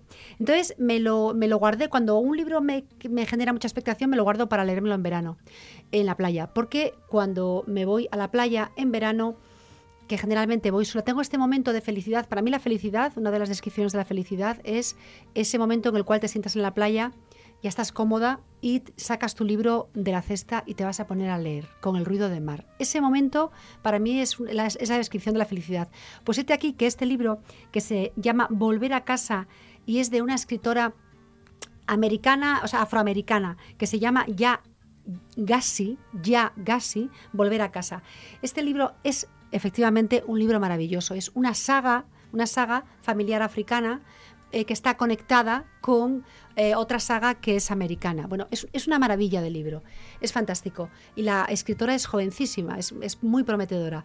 El caso es que yo estaba en la playa, en la costa de Granada, en el mes de julio de hace unos años, leyendo este libro, y cuando me encontraba en mitad del libro aproximadamente, y había un regreso a casa, había un regreso a casa de, una, de un personaje que se iba a reencontrar con su madre y se iba, iba, iba a conocerla por primera vez y su madre iba a reencontrarse con el hijo que había parido. Bueno, en fin, una historia. Yo estaba preparándome emocionalmente para aquello en la playa y de repente cuando paso la página y viene ya enseguida el reencuentro, me encuentro con que al libro le faltan 10 páginas. 10 eh, páginas, lo que no había pasado en la vida. Entonces, de repente veo que de la 296, me lo estoy inventando, pasa a la 306. Qué rabia. Eh, bueno, bueno, me puse fatal, fatal. O sea, me di cuenta de lo yo leo generalmente varios libros a la vez. Y, estás segura que no era voluntario para darle a lo bueno, mejor... es que era el momento. Eh, Entonces, claro. bueno, era uno de los momentos, hay más en el libro. ¿eh? El caso es que yo, yo soy muy de leer varios libros a la vez, aunque siempre hay uno que es como el preferido, ¿no? Es de- dentro de mi harén. Entonces, este era el, el preferido de mi harén. Y entonces yo en ese momento me puse fatal. Eh, me puse, pero muy mal. Entonces, eh, con el móvil, cogí el móvil, busqué el número de la editorial y eh, llamé mes de julio por la tarde. Me salió un contestador de estos de estas voces terribles de marque el 1 si, si no, marque el 2. Y si no, váyase usted a freír espárragos. Total, yo ahí dejé mi mensaje, bueno, un mensaje patético. Yo luego dije, Dios mío. Bueno, total. Al día siguiente llamé a la editorial eh, por la mañana y me atendió una chica que era más desagradable que la chica pregrabada.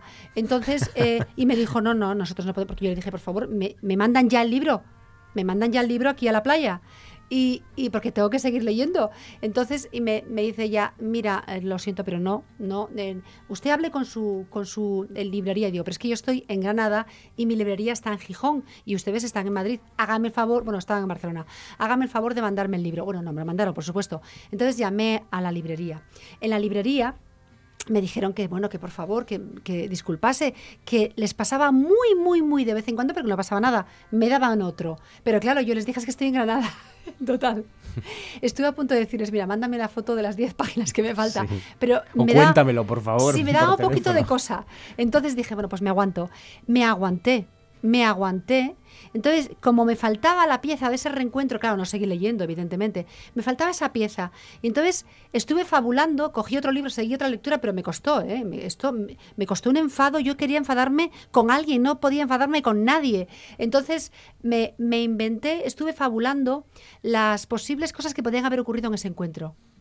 Y incluso me puse a escribir alguna. Digo, pues podría haber ocurrido esto, podría haber ocurrido lo otro. ¿Ves? Hice de escritora, hice de ya. Y eh, al final el libro lo conseguí, volví a Gijón, me dieron el libro. Cuando me dieron el libro me encontré con el hecho, yo pensaba, fíjate, ingenua de mí, que me podía quedar con el anterior, con el... eh, porque yo subrayo cuando leo. Y, y iba por la mitad. Y me dijeron, no, no, me tienes que dar el libro... Bueno, además, a lo mejor ese, ese ejemplar vale millones dentro de unos bueno, años. para mí tiene, tiene mucho valor. Claro. Fíjate que estoy contando esta historia.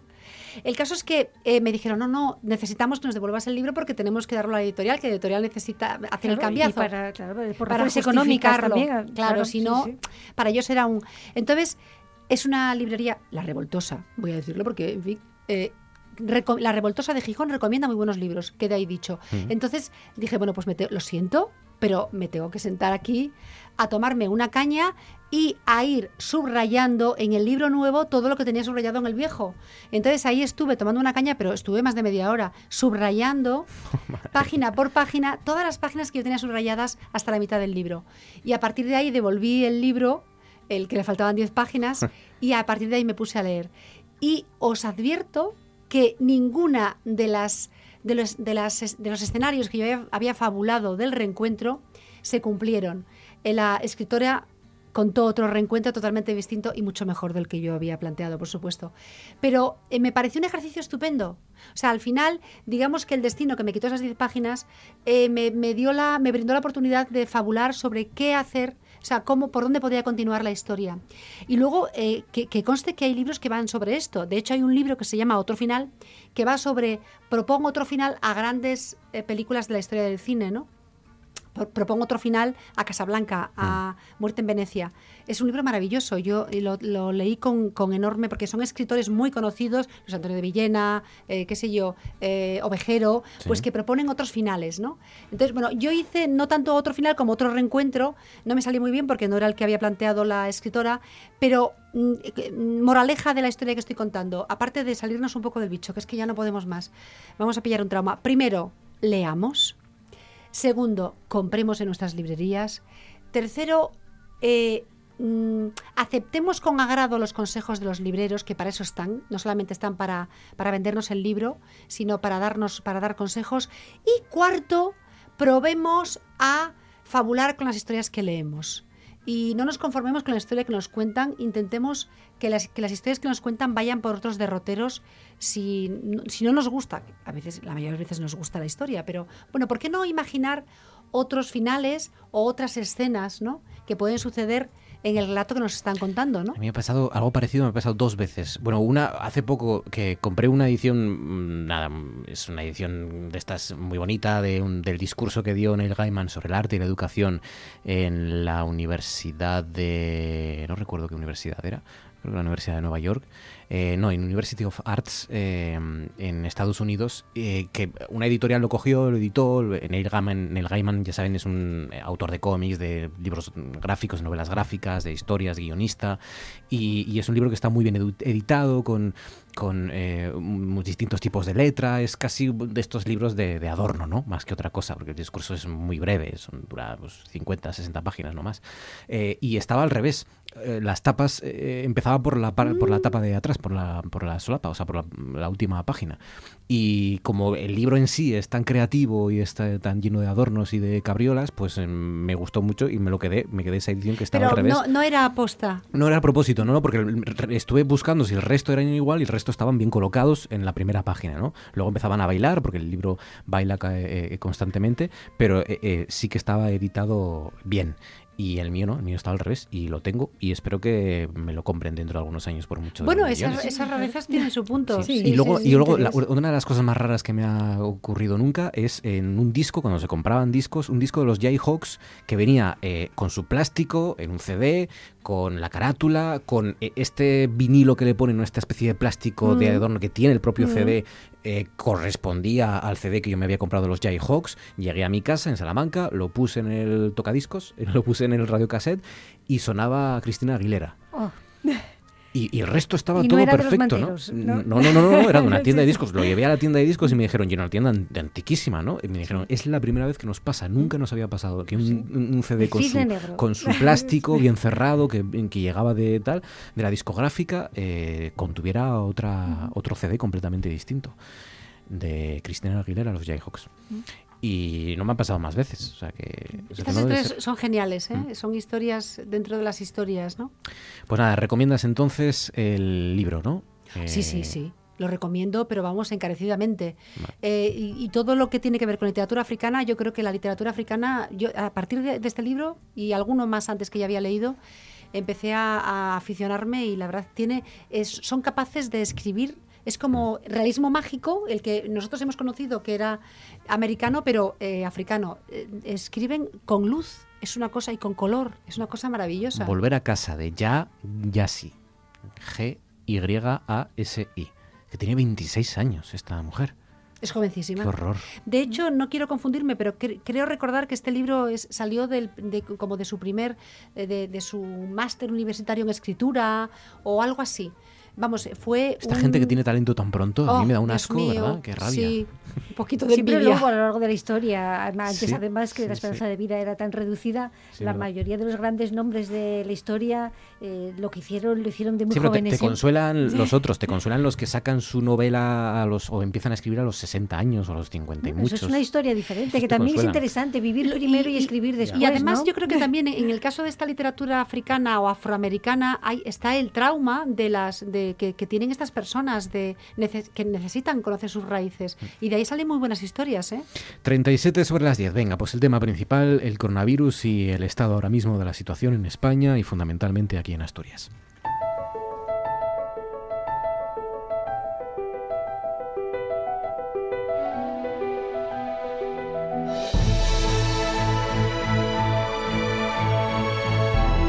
Esto es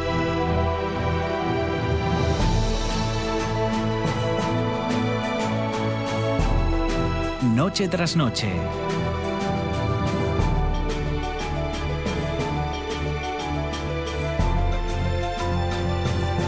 Con Marcos Vega.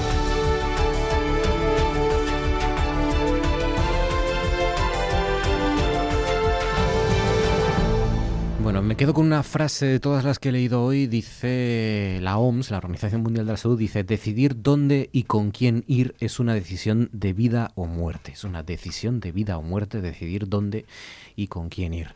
Eh, pues nada, Sanidad ha confirmado hoy 971 nuevos positivos de coronavirus en España en las últimas 24 horas. Continúa España sufriendo un repunte de casos. Eh, se habla ya de posible segunda oleada de la pandemia. Eh, tenemos brotes importantes, dice Sanidad. Puede que sea una segunda oleada. Fundamentalmente eh, miramos hacia tres lugares, eh, Cataluña, Aragón y Madrid. Las comunidades son con, con más nuevas infecciones. Eh, Sanidad ha registrado tres nuevas muertes y con novedades también, fundamentalmente en Galicia, que va a obligar a los viajeros que lleguen de zonas con muchos casos eh, a apuntarse en un registro especial. Un aviso que va a ser obligatorio si uno ha estado en los últimos 14 días en algunas de estas comunidades autónomas con más casos o en algunos de los países de riesgo que tiene que establecer todavía el gobierno gallego. Eh, aquí en Asturias, pues eh, hemos escuchado a Delia Losa, a la delegada del gobierno en Asturias, decir que va a ser que van a estudiar como última opción el cierre de los locales nocturnos para evitar la propagación del coronavirus. Mm, admite la delegada del gobierno que la clausura de los establecimientos de ocio supondría un importante perjuicio económico, pero eh, se se está barajando, se está barajando la posibilidad. De momento Asturias no va a cerrar el ocio nocturno, pero se lanza ese primer aviso fundamentalmente a los más jóvenes. ¿no? Eh, el comité de desescalada hoy se ha reunido, se ha reunido con la hostelería y no marca plazos, pero ha advertido tanto a empresas como a clientes que si no se cumplen las normas, la alternativa van a ser las restricciones. Eh, si quieren seguir disfrutando, le dice el gobierno de Asturias a los jóvenes, si quieren seguir disfrutando del ocio, tienen que cumplir las normas. Pedro Arcos, buenas noches. Pedro, ¿cómo estás? Director de la Unidad de Investigación en Emergencias y Desastres de la Universidad de Oviedo. Eh, epidemiólogo. Pedro, buenas noches. ¿Qué tal? Buenas noches. Te pregunto primero por lo de Galicia. Eh, ¿Crees que se debería tomar aquí la misma, la misma, las mismas medidas? El, el pues eh, sí, eh, señalar a viajeros que lleguen de zonas con muchos casos, tanto sean países como comunidades autónomas, y obligarles a apuntarse en un registro especial. Bueno, cuando yo vi esta noticia hoy me parecía una broma, francamente. Quiero decir, desde el punto de vista epidemiológico, seguir a un sujeto normal del que no se sabe si es positivo o no, no tiene absolutamente ningún sentido. Aparte de la posible connotación legal que, que tenga esta, esta actuación. Eh, no sé, realmente alguien se está poniendo muy nervioso, pero, pero eh, creo que tenemos que centrarnos un poco. Este tipo de, de, este tipo de propuestas realmente están completamente fuera del, de la realidad, no sé, salvo que queramos volver a la Edad Media, una cosa de ese, de ese tipo, ¿no? Sí, porque incluso estamos viendo cómo eh, durante los primeros positivos que se dieron aquí en Asturias, eh, y, y, señalo los medios de comunicación, los primeros que caímos en ese error, eh, eh conocimos prácticamente la vida privada de los primeros contagios después del, coronavirus y de los primeros, pero fundamentalmente de ahora después de la, del confinamiento, en la desescalada, conocíamos dónde habían estado, a qué se dedicaban, eh, de dónde eran, en qué trabajaban, con quién trabajaban, y esto a veces vulnera, a veces no, esto vulnera claramente ¿no? La, el derecho a la privacidad de todas estas personas. El empezar a, tener que registrarse cuando uno viaja de otros lugares da un poco de miedo, es verdad, ¿no? Bueno, en, en, en, es un hecho históricamente conocido que cuando una población está en situación de emergencia, pues está dispuesta a sacrificar eh, márgenes amplios de su libertad. Pero bueno, en este caso sí, sí es verdad que mm, estamos entrando en una deriva en la que estamos hablando de comprometer realmente cuestiones básicas como son los derechos civiles, como es la privacidad. Es decir, eh, bueno, creo que espero que recobremos la cordura, ¿no? Porque este tipo de este tipo de derivas eh, autoritarias, es decir, nosotros no somos China. Eh, así que espero que lo recordemos, no me parecen auténticas barbaridades, ¿no? Porque tú sabes, Pedro, y sabéis eh, que, es políticamente incorrecto decir esto, que mucha gente, es verdad, estará pensando, bueno, ¿y por qué no? ¿Qué problema hay en, aquellos que vengan aquí a Asturias de Cataluña o de Aragón, por ejemplo, que es eh, los principales lugares donde ahora mismo hay, hay contagios que no se conoce de dónde vienen y de dónde procedes? ¿Qué problema hay en registrarlos cuando llegan?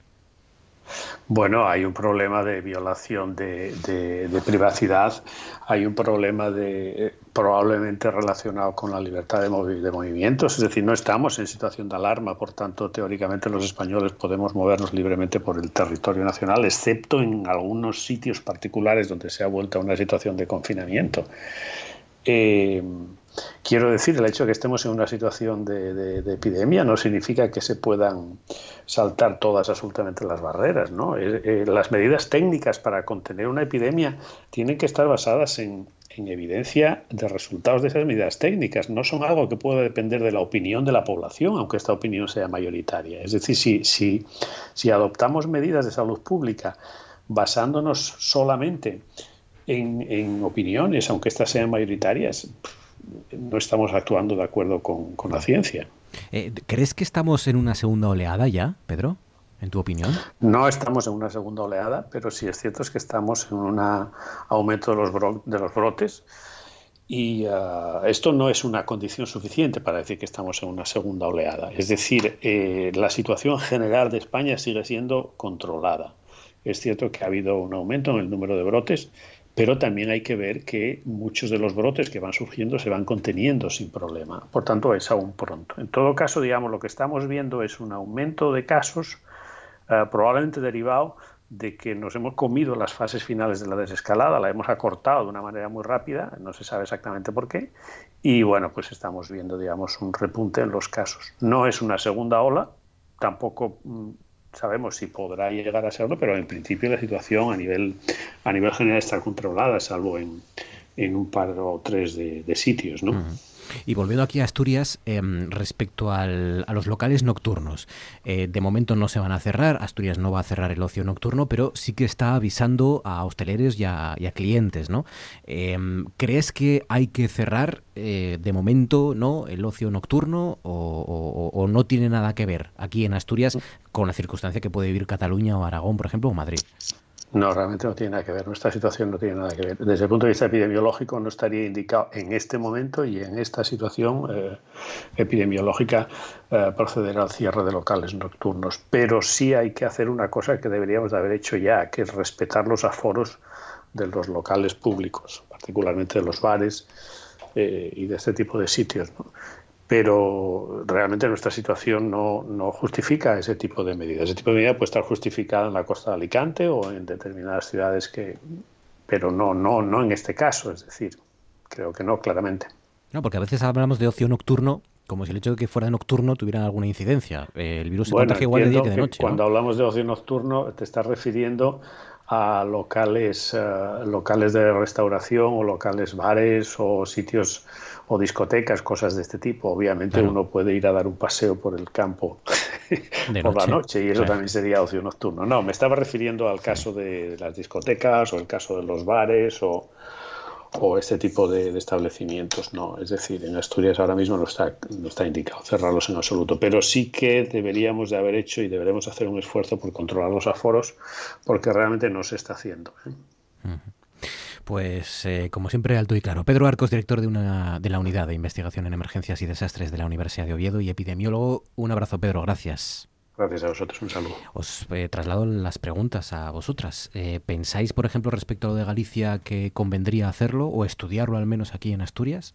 Yo estoy viendo que en todos los países de nuestro entorno, las vacaciones están trayendo un aumento considerable de, la transmisión del virus, porque naturalmente hacemos una vida social que no, que no necesariamente hacemos cuando estamos todos trabajando y se están tomando medidas en todas partes. Hoy la primera ministra belga eh, hizo obligatoria la mascarilla y además pidió que en los locales como restaurantes y, bares y demás que llevaran un registro de las personas, es decir, que les pidieran un correo electrónico o un teléfono para, en caso de que hubiera un brote que pudieran localizar allí, poder contactar a las personas. No sé hasta qué punto se eh, cumplirán eso, pero Bélgica es uno de los países que tenía mayor tasa de mortalidad.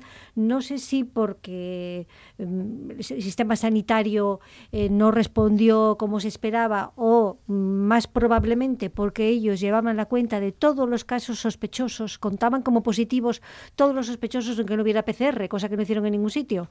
Entonces tenían una tasa de mortalidad superior a otros sitios pero el caso es que las cifras a ellos les parecían muy preocupantes en este momento y hoy la primera ministra salió a tomar medidas y Francia hará lo propio mañana. Por cierto, en Francia eh, se está estudiando, el otro día, repartir mascarillas gratuitas. A claro, la a las personas vulnerables. Es importante porque supone un gasto eh, considerable para las familias vulnerables. Pensemos en personas, por ejemplo, una familia de, de, cuatro miembros que cada día tiene que salir a la calle, unos a trabajar, otros a estudiar, el gasto en mascarillas y aunque tengamos unos precios controlados, yo pienso que es una medida necesaria eh, relacionada con las personas que tienen una economía más frágil, naturalmente. Uh -huh. A mí me parece que está bien. En Francia no se plantea dárselas a toda la población porque bueno, es normal, pero yo creo que para las personas vulnerables sí. Y, y desde luego que es normal que los políticos eh, tomen decisiones. Es decir, que eh, por una parte está el criterio que es necesario ¿no? de, la ciencia y de los especialistas y luego los políticos también tienen que tomar unas decisiones, porque además en este momento tenemos una diferencia respecto a, la primera oleada, aunque esto no sea una segunda, y es que en todas partes o en muchas, muchas partes se están analizando las aguas residuales y eso eh, antes no se hacía y es un indicador muy interesante de cómo va el virus en realidad. Es decir, que se puede tener una especie de alerta temprana con eso y los políticos que tienen que tomar decisiones también tienen en cuenta eso que nosotros no vemos en los periódicos, esa información y a veces pues digamos, tiene sus razones para tomar decisiones. Y la hostelería, naturalmente, como decía Pedro Arcos, tienen que tomar medidas para hacer cumplir los, los aforos.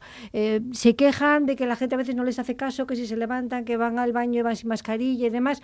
Claro, es que si reconocen que son incapaces de mantener eh, una, una situación de, vamos a ver, las condiciones de seguridad tal y como se comprometen, pues a lo mejor hay que tomar algún tipo de medida, o cerrar primero o lo que sea, pero es evidente que donde no corre el aire, ¿eh? que también hay merenderos para pasarlo bien, pero bueno, donde no corre el aire, como puede ser una discoteca, pues que el peligro es grande y si, si, si las cifras dicen que hay que tomar medidas, pues hay que tomar medidas.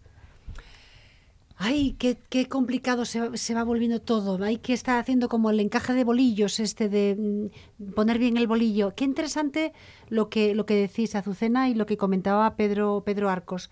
Yo estaba escuchando a Pedro Arcos, estaba pensando, efectivamente, yo no, no he entendido muy bien eh, la decisión de Galicia, no, no he entendido muy bien para qué. Quiero decir, es una es, es, algo preventivo, está claro, pero ¿qué, ¿qué, conseguimos con esto? ¿Poner un cartel diciendo ha llegado un aragonés al pueblo? No acabo de entender, o sea, eh, porque tú no vas a impedir que entre. Eh, vas a solamente a saber que entró. Bueno, bien, pues que, pues que entre. Si va a entrar. O sea, si, sobre si, todo porque además, perdona Maribel es que, que, no te interrumpa, sobre todo porque ya presupones que eh, es sospechoso, eres sospechoso Exacto. por ser aragonés o por venir es. de Aragón. Sí, la seguridad preventiva plantea grandes problemas claro. en razón en materia de derechos, sí, muy, problemas muy Por graves. ejemplo, cuando tú viajas y llegas a un hotel, tienes que dejar tu DNI, lo fotocopian, tienes que decir quién eres. O sea, hay un control del movimiento de las personas que de, alguna manera estamos aceptando. Bueno, bien, eh, pero yo, por ejemplo, esta medida en concreto de Galicia no, no acabo de entenderla, que yo todas las medidas que sean en, en favor de la salud me parecen muy bien, pero esta en concreto no la entiendo, salvo que ese algo que yo noto que está ocurriendo y escuchando a Pedro Arcos estaba un poco pensando en ello, dándole vueltas, yo percibo que estamos estigmatizando a la persona que, que- que- que enferma y, a- y que, y que a su vez involuntariamente contagia. Porque, por ejemplo, antes estaba hablando de los jóvenes, me estaba poniendo un poco madastro- madrastrona. Sí, un poco así riñona, un poco, un poco como es- este lenguaje de vieja de estos jóvenes de ahora. Pero es que, es que voy por la calle y a veces me apetece llamarles la atención. Pero conste que tampoco quiero estigmatizarles, quiero decir, y mucho menos estigmatizar por territorios. Los catalanes son tacaños y encima contagian el COVID. Los madrileños son muy estirados y encima contagian... No, vamos a romper esto ya. No. Es decir, este- lo hemos superado. Som- Somos una sociedad madura. Hay que demostrarlo. Entonces, no, no veo sentido a que alguien cambie de comunidad autónoma y tenga que decir de dónde viene. Entiendo que tiene que decirlo cuando uno enferma. O sea, tiene que decir con quién ha estado. Bueno, ese trabajo se entiende para qué es y hay que hacerlo. Porque si no, estamos estigmatizando, eh, estigmatizando por comunidades autónomas y luego estamos es- estigmatizando al que enferma y estigmatizando al que contagia, porque eh, y, lo hace evidentemente involuntariamente, salvo aquel que contagia voluntariamente, que yo, en fin, habrá gente que tenga ese delirio, no sé, o esa, en fin, no lo sé, habrá gente loca en el mundo, pero son los menos. Entonces, cuidado, la enfermedad no se, no- la- las personas no la cogen porque quieren, salvo alguna persona enloquecida que lo hace. Y algunos lo han pagado con la vida, que conste. Pero salvo esas personas raras y enloquecidas, eh, las personas no cogemos en la enfermedad porque queremos y, y tampoco la contagiamos porque queremos. Entonces, de hecho, ocurre, y, y- y lo- y ese relato existe ya, ya nos lo cuentan, que personas que, que ahora mismo están enfermando, ahora, en esta, en esta época, porque al principio era otra cosa. Era, esto viene y nos ha pillado a todos así. Ahora ya digamos que todos somos epidemiólogos de, de salón, ¿verdad? Entonces, eh, las personas que enferman ahora eh, se derrumban emocionalmente porque eh, consideran que en algo han hecho mal, algo han hecho mal. Y es que nosotros todos estamos haciendo algo mal a lo largo del día varias veces. O sea, entonces seguro que nosotros aquí en este estudio algo estamos haciendo mal. Este estudio que está, vamos, en fin, aislado, con su metacrilato, con, su- con todo, con Todas su las medidas alcohol, profilácticas necesarias. con todo, aún así seguro que algo estamos haciendo mal. Entonces, y a lo largo del día ni te cuento. Entonces, y seguro que en lo que estoy diciendo todo el mundo se siente representado. O es que hay alguien, como decía Jesucristo, a ver, que tire la piedra el que no tenga ninguna culpa. O es que hay alguien entre, entre quien nos escucha, alguien que lo haya hecho todo perfecto, ok, desde que se levantó hasta ahora. Es imposible. Entonces, esta cuidado con esta, esta eh, deriva hacia estigmatizar eh, a las personas que, que, eh, enferman o que potencialmente podrían vienen de territorios donde hay personas enfermas, ¿no? Tengo tres minutos para preguntaros por la educación. Ah. Como las dos eh, estáis en, en ese ámbito, eh, quiero saber qué os parece, cómo se está gestionando, porque queda nada, para volver otra vez queda un mes, ¿no? Más o menos, un mes y medio para volver a las Sí, aulas. mes y medio. ¿Qué os parece? Eh, ¿Se puede a día de hoy eh, saber cómo va a ser el nuevo curso? ¿Se están tomando las medidas adecuadas? ¿Los ratios adecuados? ¿Estáis de acuerdo con cómo se está gestionando desde la consejería? Yo creo que se está haciendo lo que se puede hacer, digamos, porque los recursos son limitados. Es decir, al 100% no se puede hacer. Hay un problema eh, que, que- que los ratios efectivamente deberían de ser inferiores. Siempre hablamos de 15 alumnos por aula y demás. Y no solamente, y para tener eso, no es solamente una cuestión de profesores, lo de los profesores es una parte, es que también está el problema de los espacios, que es mucho menos elástico. Es decir, si para contratar el número de profesores que se necesita hace falta mucho dinero, para obtener esos espacios ya estamos hablando de, de, de lo imposible. Entonces, se está haciendo lo que se puede hacer y yo creo que se está preparando eh, una, vamos, la, la posibilidad de que hubiera que, de que habría que cerrar a lo mejor algún centro, que, que podría ocurrir, que surgiera un, un brote en un centro y entonces habrá que tenerlo cerrado varias semanas. Es decir, que vamos a ir un poco sobre la marcha. La cuestión es que nos han contado, nos están contando ahora que el curso en septiembre va a ser lo más parecido al septiembre pasado, o sea, fundamentalmente presencial, las ratios van a ser prácticamente las mismas. Nos lo han contado ahora, después de estar midiendo los centros, a ver si podíamos separar metro y medio, primero eran dos, luego era metro y medio. Después de hacer un montón de cálculos mm, eh, cabalísticos, resulta que al final el tema es que vamos a entrar los mismos solo que con mascarilla. Para contar esto nos lo podían haber contado hace ya mes y medio. Entonces, eh, la cuestión es que nos lo cuentan ahora, que es un poco la decisión básica, ¿eh? luego hay más cosas, porque luego va a haber profilaxis, a ver, no nos, no nos espantemos diciendo esto, va a haber, va a haber mucha higiene. Vamos a intentar hacerlo todo, vamos, súper ok.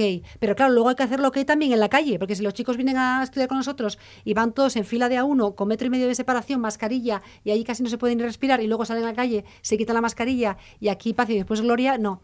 Pero vamos, que la verdad es que contado ahora ha generado, la verdad es que bastante, bastante, eh, bueno, mm, inquietud, porque, porque estamos viendo lo que está pasando con estos rebrotes, estamos viendo que esto va en serio, que puede llegar septiembre y octubre y llegar otra oleada o algo parecido a lo que estamos viviendo ahora y vamos a meternos con, un grupo de 25, de 30 alumnos, eso sí, con mascarilla, ¿eh? en, en un aula cerrada. Cuidado. Entonces, bueno, eh, hay que hacerlo, se hace. Eh, y bueno, es, tenemos que seguir viviendo y la educación tiene que seguir funcionando. Ahora, mm, bueno, ojo a lo que van a ser los centros educativos a partir de septiembre, porque pueden ser los lugares en los cuales empiecen a surgir casos. Ahora mismo están surgiendo en, en el ocio nocturno en las a partir de septiembre pueden suceder pues en las obligaciones diurnas, ¿no? Pero bueno, eso será una historia por escribir. Pues sí, y la contaremos aquí, la analizaremos con nuestras consejeras de actualidad. Hoy Azucena Álvarez y Maribel Lujilde, gracias. Gracias a vosotros. Feliz semana. Chao. Con nuestras consejeras nosotros marchamos.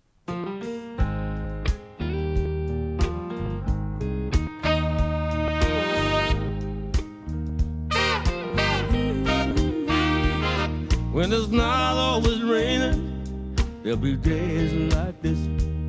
Con las noticias que, bueno, ya les hemos contado, pero que también recuerdan los titulares de los diarios digitales a esta hora. Dice RTPA.es detectados dos positivos más entre los contactos estrechos de dos contagiados. Con estos dos nuevos positivos son ya 17 los contagios detectados desde el pasado 7 de julio.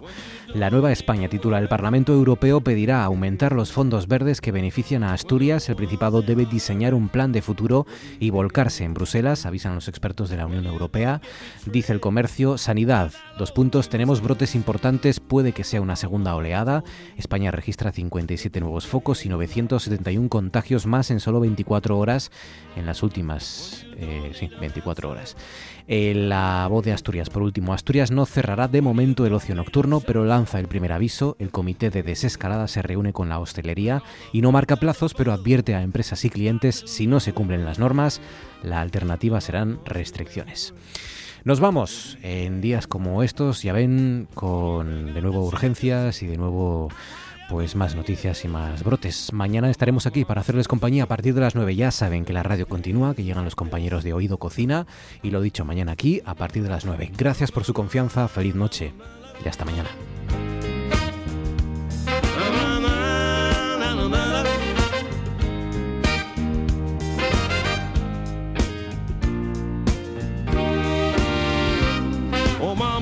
Told me there'll be days like this. Oh, my mama told me there'll be days like this. Oh, my mama told me there'll be days like this.